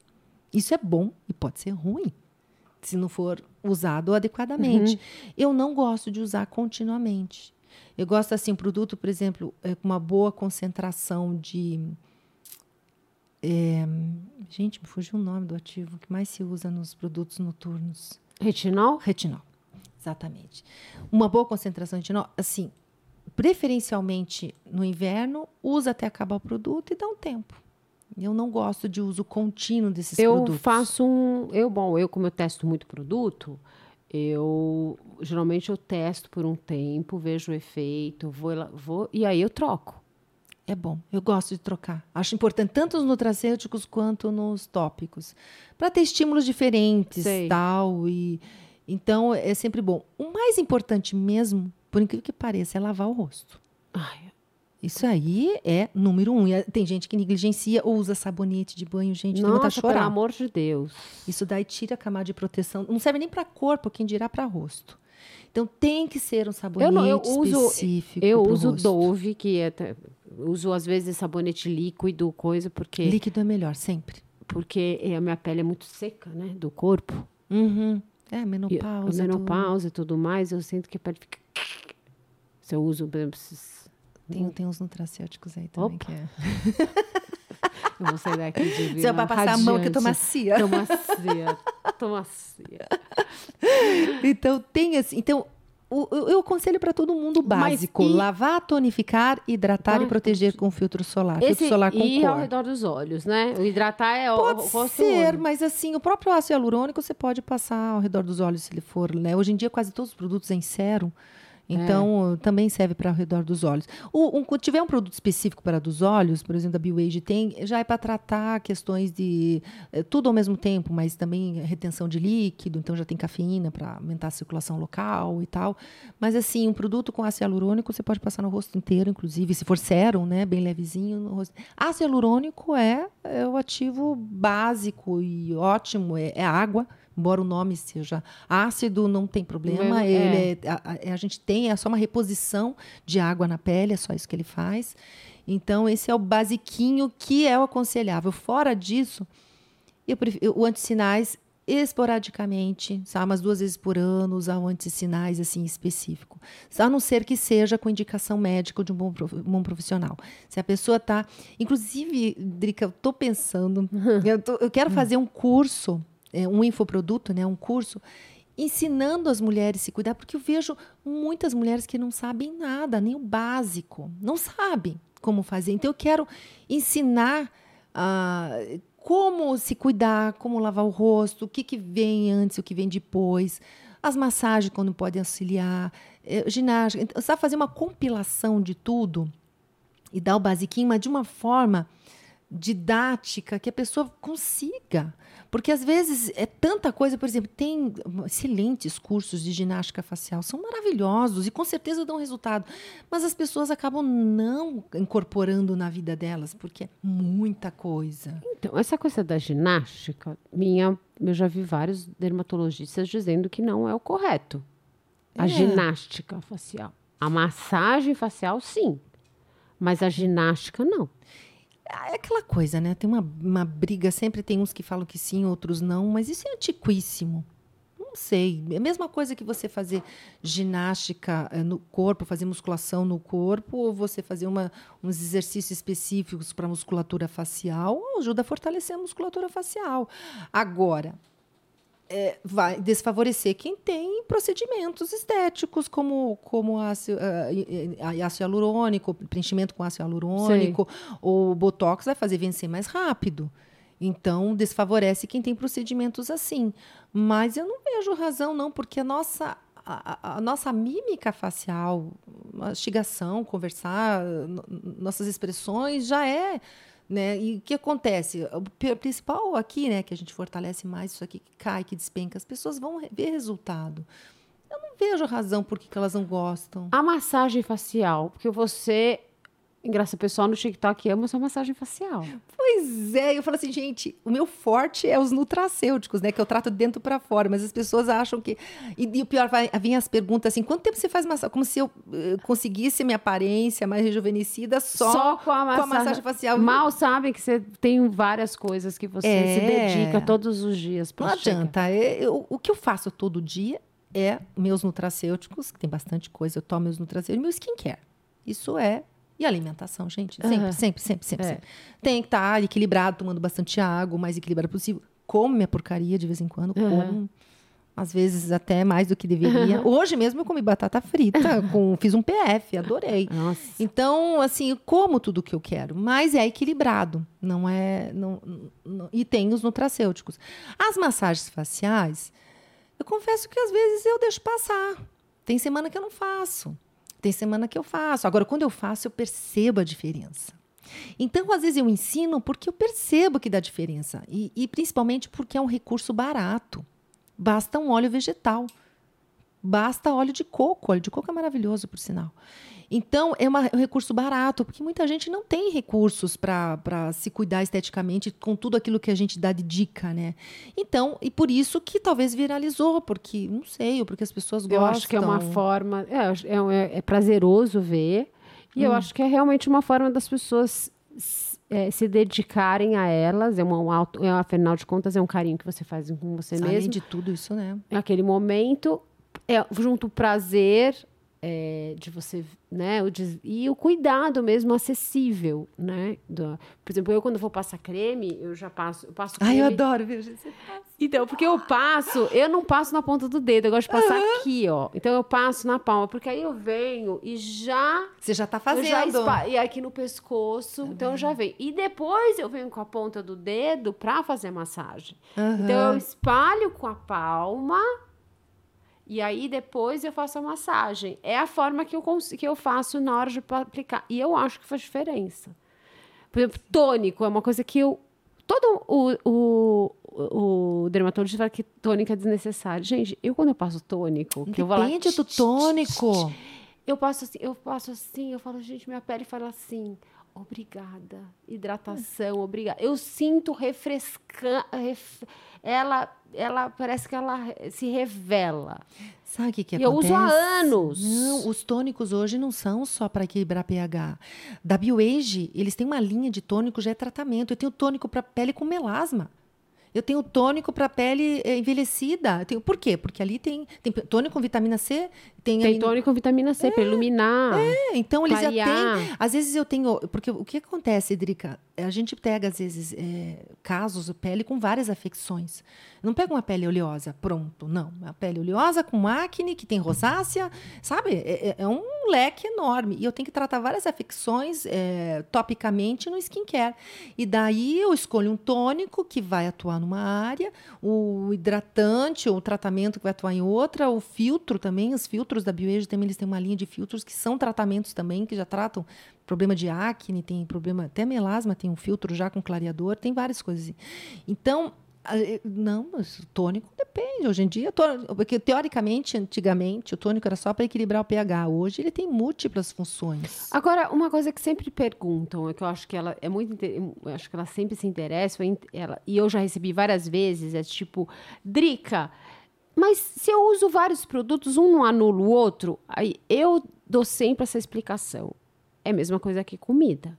Você come vários alimentos. E nem por uhum. isso um anula o outro. Cada um tem a sua função e o seu nutriente. É assim que funciona na pele também, com os ativos, então. com os cremes. Por exemplo, se você lavar com um sabonete com ação iluminadora, com vitamina C. Aí você passa um tônico que tem uma ação é, hidratante. Aí você vem com antissinais que tem outro retinol. Aí você tem protetor, entendeu? como que é que funciona? Eu sei, mas eu quero que você. É engraçado que eu, a, as coreanas, o, o skincare delas, assim, eu acho que tem 10, 15 produtos. 10, 15 produtos. Eu sou do Key Beauty, né? Eu aprendi no meu skincare. Assim, eu, quando eu trabalhei na empresa, eu trabalhei dois, três, quase três anos numa empresa coreana. E muito do que eu sei de pele é por conta delas. Uhum. E elas realmente, elas são aficionadas por pele. Sabe por quê? Porque o, o oriental tem a mesma facilidade de manchar a pele que uma pele escura. É, o oriental tem tendência a melasma, hiperpigmentação, e eles têm aquela coisa da pele clara, da, ligada à aristocracia. Isso. Então, então, sabe, tem a coisa de status. Status. E, e ainda eles têm facilidade para manchar. Então, assim. Elas são obcecadas. São obcecadas. E, e eu... outra coisa, quanto mais você cuida da pele, menos maquiagem você vai precisar usar. Exato gente, até porque maquiagem não se a é para disfarçar. Fala de não pele, deveria desculpa, ser. Se a gente fala de pele madura, menos é mais. Então, quanto mais você cuida da pele, você não precisa usar aquele reboco que eu sou, ah, odeio reboco, reboco, excesso de coisa, excessos. E esses excessos, eles vão formando camadas, são texturas, e essas texturas elas vão se acumulando. Então, quanto mais você cuida, mais leveza. Mas, então, assim, a pele. A base tem que estar tá boa. Né? A base tem que estar tá boa. Eu falo sempre. Uhum. Você tem que investir no, na maquiagem, numa boa base, um bom corretivo e um bom pó. Se você uhum. faz questão do pó sombra, lápis, é, batom, pode ser qualquer um. Olha, eu que sou maquiadora, pode ser qualquer um, mas a base corretiva, tanto é que tem o. Tá na pele também. Né? O funciona para pele madura é base, agora eu cheguei, agora é o corretivo, né? Uhum. Porque são produtos que a pele madura tem que investir. Não tem jeito. Não é tem jeito. Vai tá craquelando, ali... por mais. Ah, e outra coisa que eu falo ah. de gente madura. Eu falo uma coisa que, que é bem legal. O que acontece, Drica? Eu falo para as pessoas: olhem para o espelho sorrindo. O que acontece? Infelizmente, por mais que a gente tente se cuidar, o derretimento facial vai deixando é. a gente com as expressões tristes. O olhar cai, a boca cai, tudo cai. Claro que a gente vai, tem os procedimentos, tem os cuidados para retardar o máximo isso. Mas as expressões vão ficando tristes, tendem a ficar mais tristes, o olhar, tudo. E se você olha para o espelho triste, você se autossugestiona. Uhum. Então fala assim, gente, olhe sorrindo, porque é assim que as pessoas veem a gente. A gente, quando está conversando com os outros, se expressando, tudo, a gente está sorrindo. Por que, que a gente olha para nós tristes? Então eu falo assim, gente, olhem sorrindo para o espelho. É, é, o conselho que eu dou para as mulheres maduras, né? Porque não tem jeito. Uma hora o bicho vai pegar. Por mais que você se cuide, não é legal envelhecer. A gente, né, é, é, a gente vai perdendo as feições, algumas coisas. Então, os conselhos que eu e a é, Drica damos... Que é que é difícil, é difícil. É, e quando entra na menopausa, a coisa é acelerada. É, e a gente não se reconhece mais, assim, e porque é um processo não só externo, mas interno também. Também. Esse é o grande problema. Na verdade, a transformação interna é muito radical, né? a gente, no corpo, né? Às vezes, umas mais, outras menos, ganho de peso, depressão, o sono fica difícil, eh, esquece, eh, e secura vaginal, milhares de coisas que impactam na nossa vida. Impacto. E eu vou te dizer uma coisa: eu tenho clientes, senhoras mesmo, e reclamando das rugas. E eu ficava, mas puxa, uma mulher de 80 anos não está conformada já com as rugas? Não. Por quê? Porque uma mulher ativa, com a cabeça boa, ela não se vê. Ela, ela, ela, ela quer, ela quer. Quantos anos bem. você se sente? Ai, eu acho que uns 35. Ai. eu também. Sabe por que eu não me sinto com 20? Eu nem quero ter 20. É menina demais, né? Gente, eu tinha tanta insegurança, com, aquela, com aquele corpinho, eu achava ainda que eu não. Eu achava, ai, minha bunda, tem que lixo. Gente! Então, assim, a segurança que eu tenho hoje, com 51 anos, Apesar dos pesares, pesares, né? é gente? tão mais maravilhoso. Eu tenho nada de inculcação, assim. Mas, e acho que 35, eu não tô nem tão nova e nem tão velha. Mas e a cabeça, eu tô pensando na cabeça, eu não tô pensando no corpo. O 35 é uma idade que a mulher, ela já não tem aquele rosto tão redondinho. Então ela Tá, tá no, no começo da maturidade. no começo da maturidade, então ela tem assim... Já é mãe. Uma- já tá- Normalmente, né? normalmente, né? Eu já, já- meu filho já tinha seis anos, já tinha 35. Mas eu acho que a mulher, ela no 35 ali, ali qua- 38, assim, é, uma, é um é um momento muito legal assim da mulher, a cabeça, sabe, que você já tem mais maturidade. E eu acho que se eu pensar na idade, tipo, em termos também de energia, sabe? Essa coisa de energia, de você ter vitalidade, de você vai dormir 4 horas da manhã, e quando é 6 horas da manhã você acorda e transa, e aí tudo bem, vai Ai, trabalhar. Eu, eu fui, gente, eu, segunda-feira eu fui num evento, já acordei cansada. É muito. é.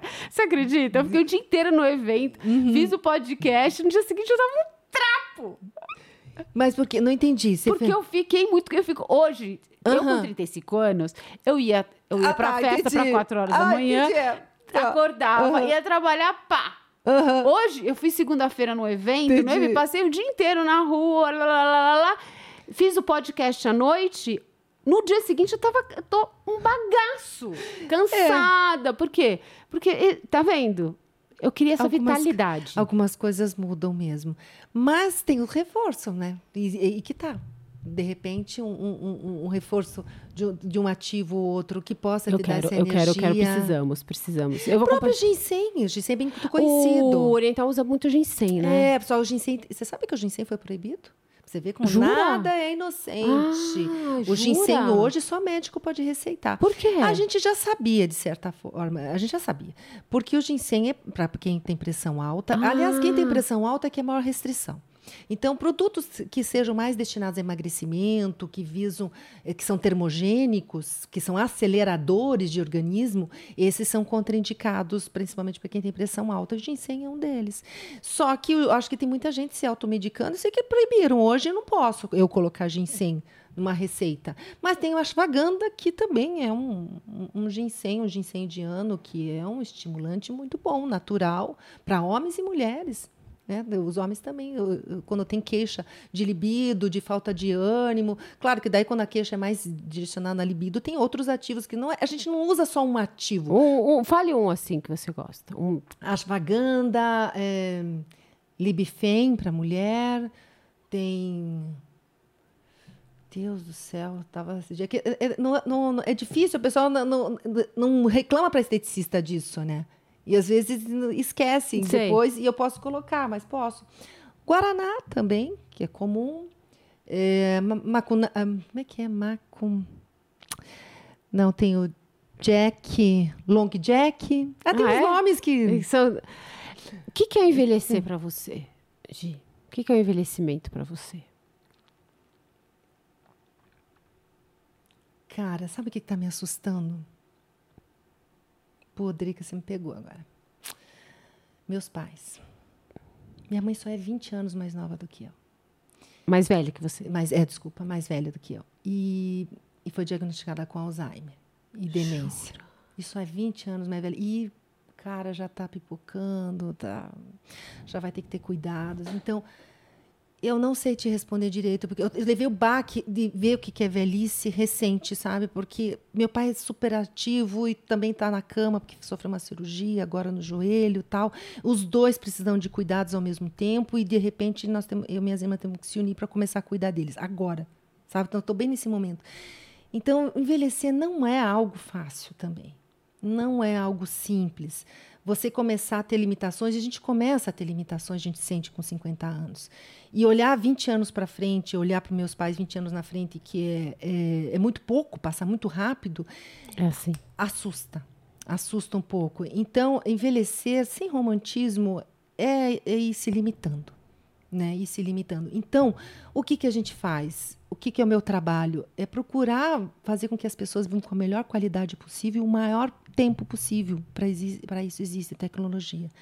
Porque eu não consigo acreditar que daqui a 20 anos eu vou estar aqui nem minha mãe, porque eu já me cuido há muito tempo. Eu já cuido da minha cabeça, eu já leio, já, eu já, eu, então é prevenção, porque envelhecer não é bom. Não adianta. É bom a cabeça, tal, isso, aquilo, mas a gente tem que cuidar do corpo para o corpo acompanhar a nossa cabeça. Porque a cabeça, se você cuidar, ela fica legal. Pô, você viveu mas tantas o corpo, histórias. Ele sente. Esse, imagine quanta coisa rica você tem para ensinar. Né? Eu vou ter uma neta que vai nascer em junho. Ah, é? é? Julho? Junho. Junho. Ou seja, Cara, então você imagine que riqueza. Me falaram esses dias que ter um neto é a cereja da vida. Gente, eu sou louca para ser vovó. Nossa, eu, eu falo pro meu filho, eu quero saber que vocês vão ter. Eu com a minha sobrinha, eu falo, ela é uma filha para mim, eu já sou louca por ela. A ai, Clarice, delícia. ai, gente do céu, eu falo, nossa, tenho vontade de agarrar. Eu falo, gente, imagina quando eu for ser vó, for ser, ser vó. Deve Ai, ser ma maravilhoso. Deve ser. E a minha neta ainda, né? Nossa Vou ajudar com. E, e, é linda, porque eu já vi ela. O narizinho ela tem da minha nora. A minha nora tem um narizinho que é desenhado. Ela é toda bonitinha. Mas quantos nora. anos tem seu filho? Pois é, vai fazer 23, né? Não Meu foi muito Deus programado. Mas tá namorando 5 anos a, a, a, menina. E eu adoro ela. Então, é, então, tá, então No tá final bom. das contas, eu falei assim: ainda bem. É. A, a, o Nino segurou a Brenda. Ah. Não é nem a Brenda que ah. segurou o Nino, é o Nino que segurou a Brenda. Eu falei, meu Deus do céu, eu morri de medo, porque 5 anos de namoro, começa a entrar num limo, ato, desato. Eu tinha medo até que eles terminassem. E eles se gostam. Sabe, tem muito amor. Só meu filho vai ter que virar homem na marra. É, né? com certeza. E olha, tá, tá me surpreendendo. É? Viu? Tá me surpreendendo. Estou muito orgulhosa dele. mas, mas envelhecer não é fácil. É, não é, tem não tem. Você tem que se cuidar, tem que fazer academia, tem, tem, que fazer tudo isso que vocês aprendem que é certo, porque quem não se cuida, o preço é tão alto. Não vale a pena. Não vale. Não vale a pena. E pensando nessa vida que continua, pensando numa neta que está vindo, vale a pena se cuidar para a gente viver bem e usufruir do, desse bem maior que é o amor, de você estar entre os céus e curtir, passar coisas boas, porque a gente tem tanta coisa legal para ensinar. Nossa. Então, vamos estar aqui vivos em todos os sentidos, né? Vivos. Maravilhoso, vivos em todos os é. sentidos. É. E para poder, poder colaborar ao máximo com as outras pessoas. Então, envelhecer não, não é legal. Né, eu vejo assim, eu que, que né, trabalho com, com, estética, é interessante trabalhar com estética e muita gente é, ignora a estética. É, tem muitas pessoas, principalmente que vão para o lado intelectual, que acham supérfluo a estética. Ignoram. Eu conversei isso outro dia com a minha, minha terapia, na minha, terapia, minha psicóloga. Ela, ela falou, é muita gente encara isso como uma... Mas não sabem a importância que isso é. Na frente pega. Quando chega lá, na, lá pelos né, 40, 50 anos, daí a pessoa eh, se doer muito, ela se rende e vem pedir ajuda. Mas, é claro, para reverter um processo de nunca ter se cuidado, não ter criado uma rotina, é muito mais difícil. Exige mais esforço da pessoa. Tudo é possível. Ainda mais com os recursos nutracêuticos. É. Tudo é possível, mas requer mais tempo, mais investimento. Normalmente essas pessoas não têm paciência.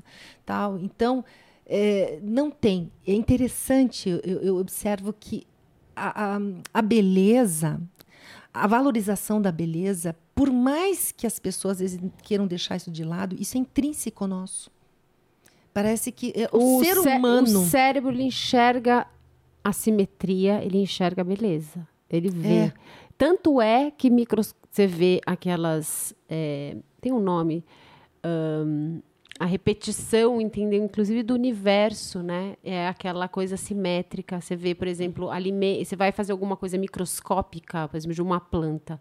Tem aquela que é um círculo contínuo e mega simétrico e super é, muito a beleza daquilo e aí vão se comparando e ela vai sendo replicada na natureza pela perfeição da cor da flor da, da estética da natureza que é cerebral E a gente procura beleza.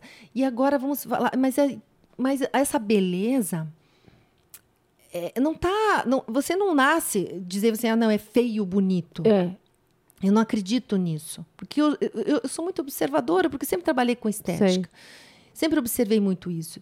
Tem pessoas que realmente não nascem, nascem desprovidas de beleza, teoricamente, vamos colocar bem entre aspas, e se tornam bonitas porque se cuidam, porque ressaltam o que tem de bonito, porque tem uma personalidade bacana. tem uma atriz do Amodóvar que é uma nariguda eu acho ela Gente, sabe como qual tem que é? Eu não sei, mas eu, tem muitas Gente, eu mulheres acho ela assim que interessantíssima E é um pecado quando essas pessoas resolvem fazer uma cirurgia e querer Gente, ficar normal, né? Nossa, pelo amor de Deus, Não eu isso. adoro o nariz com personalidade. Eu Exato. adoro aquele nariz com personalidade. As pessoas nascem perfeitas. Você tem que se amar. Para isso, a Drica ensina maquiagem, para a gente ens- ensinar, ressaltar o que é mais bonito, disfarçar o que é mais feio. E existe técnica para isso. Pra, e, cara, existe corte de cabelo. E se, se você procurar é, é, ressaltar o que é bonito e entender um pouquinho né, de cada coisa, não sei, eu não vejo dessa forma. Assim como eu já eh, conheci pessoas que nasceram com traços lindíssimos e por descuido se tornaram feias. Porque se torna feio tudo que não, não cuida, tudo que não rega, né? Tudo que não rega. É. Gi, amei, amei, A amei. gente podia ficar quatro, cinco horas aqui que não ia passar o tempo. Gente, eu tô tão encantada com as mulheres maduras que vêm aqui no Drica Pod, É. que é um projeto que me dá, me deu muito, assim, muita alegria de fazer, sabe? Uhum. Eu precisava dar voz pra gente. Dá, precisava falar mais, né? Sobre a maturidade, sobre o envelhecimento. Eu acho tão importante, porque é falando que a gente vai conseguir conscientizar. Desmistificar vários tabus, várias crenças, várias crenças limitantes. Coisas que a gente aprendeu e que a gente acha que é certo, mas não é. É ampliar a nossa visão e encarar o envelhecimento, encarar o envelhecimento, que é uma coisa natural, vai chegar para todo mundo. Não adianta fugir. Né? Tem que saber que ele vem e se precaver, Outro dia, se cuidar. só pra gente finalizar, eu teve me lembro uma vez, eu falei, ai, não tô afim de ir pra academia, não quero ir pra academia, acho que eu vou ficar um tempo. Eu recebi uma, uma bronca muito legal, uma bronca muito legal de uma seguidora. Ela falou, Drica, nós somos mulheres maduras, nós não somos adolescentes. Nós não, nós somos pessoas adultas que precisam movimentar o corpo. Você não é mais uma criança que tem essa escolha. Você não tem mais essa escolha. Você precisa levantar e ir pronto. É uma escolha de como você vai envelhecer. Isso, e é agora que a gente vai começar a fazer essas escolhas. Né? Aliás, agora não. É, quer dizer, se eu puder falar para essa geração mais nova como é como que é legal você chegar com 50 anos, porque eu achava que 50 anos eu estaria uma velha. Caqué. Gente, eu tô no auge, eu tô, tô me no sentindo auge. no auge. Então é isso que eu quero mostrar para as mulheres. Que é maravilhoso, gente. 50 anos eu tô na melhor fase da minha vida, em termos de, do todo, de corpo, de alma, de cabeça. Tenho as minhas os meus grilos, tenho, mas tudo bem, eu encaro com eles com muito mais A gente tinha outros grilos com 20 anos. não deixou, isso continua. Continua, cada fase tem a sua Mas, beleza e a exatamente. sua dificuldade. Mas é desmistificar, é mostrar a- que envelhecer também pode ser legal, se você encara de uma maneira Com com responsabilidade. responsabilidade. Pa- per- Perfeita. Gi, muito obrigada. Eu que agradeço, foi um Muito prazer enorme estar aqui com você. Olha, vamos fazer mais vezes. Toda vez que vier para vier para. São Paulo, você vem. Oh, Você agora me eu vou vir mais vem. vezes aí. Que que- não, é, não precisa ser só uma vez aqui no Drica Pod. Você tem tanto a Pode. contribuir, a gente pode mudar de assunto e falar da mesma É coisa. verdade. E olha que a gente falou de assunto, hein? Mas mesmo assim, dá pra. Essa troca é maravilhosa. Uma troca de, de. Uma troca de experiências. É isso que faz, que conecta. A gente tá aqui para isso, para conectar pessoas, para se compartilhar. É isso aí. Nossa existência é isso. É isso. Sem isso, a gente não. Que adianta você ter todo o conhecimento do mundo e guardar para si. É verdade. É verdade, Drica. Amei. Divinas maravilhosas, obrigada. Já curte, compartilhe é, com suas amigas. Clica aqui no sininho, né? E já fala para todas as suas amigas o Drica Pode aí, você que é uma mulher madura e até breve. Kisses!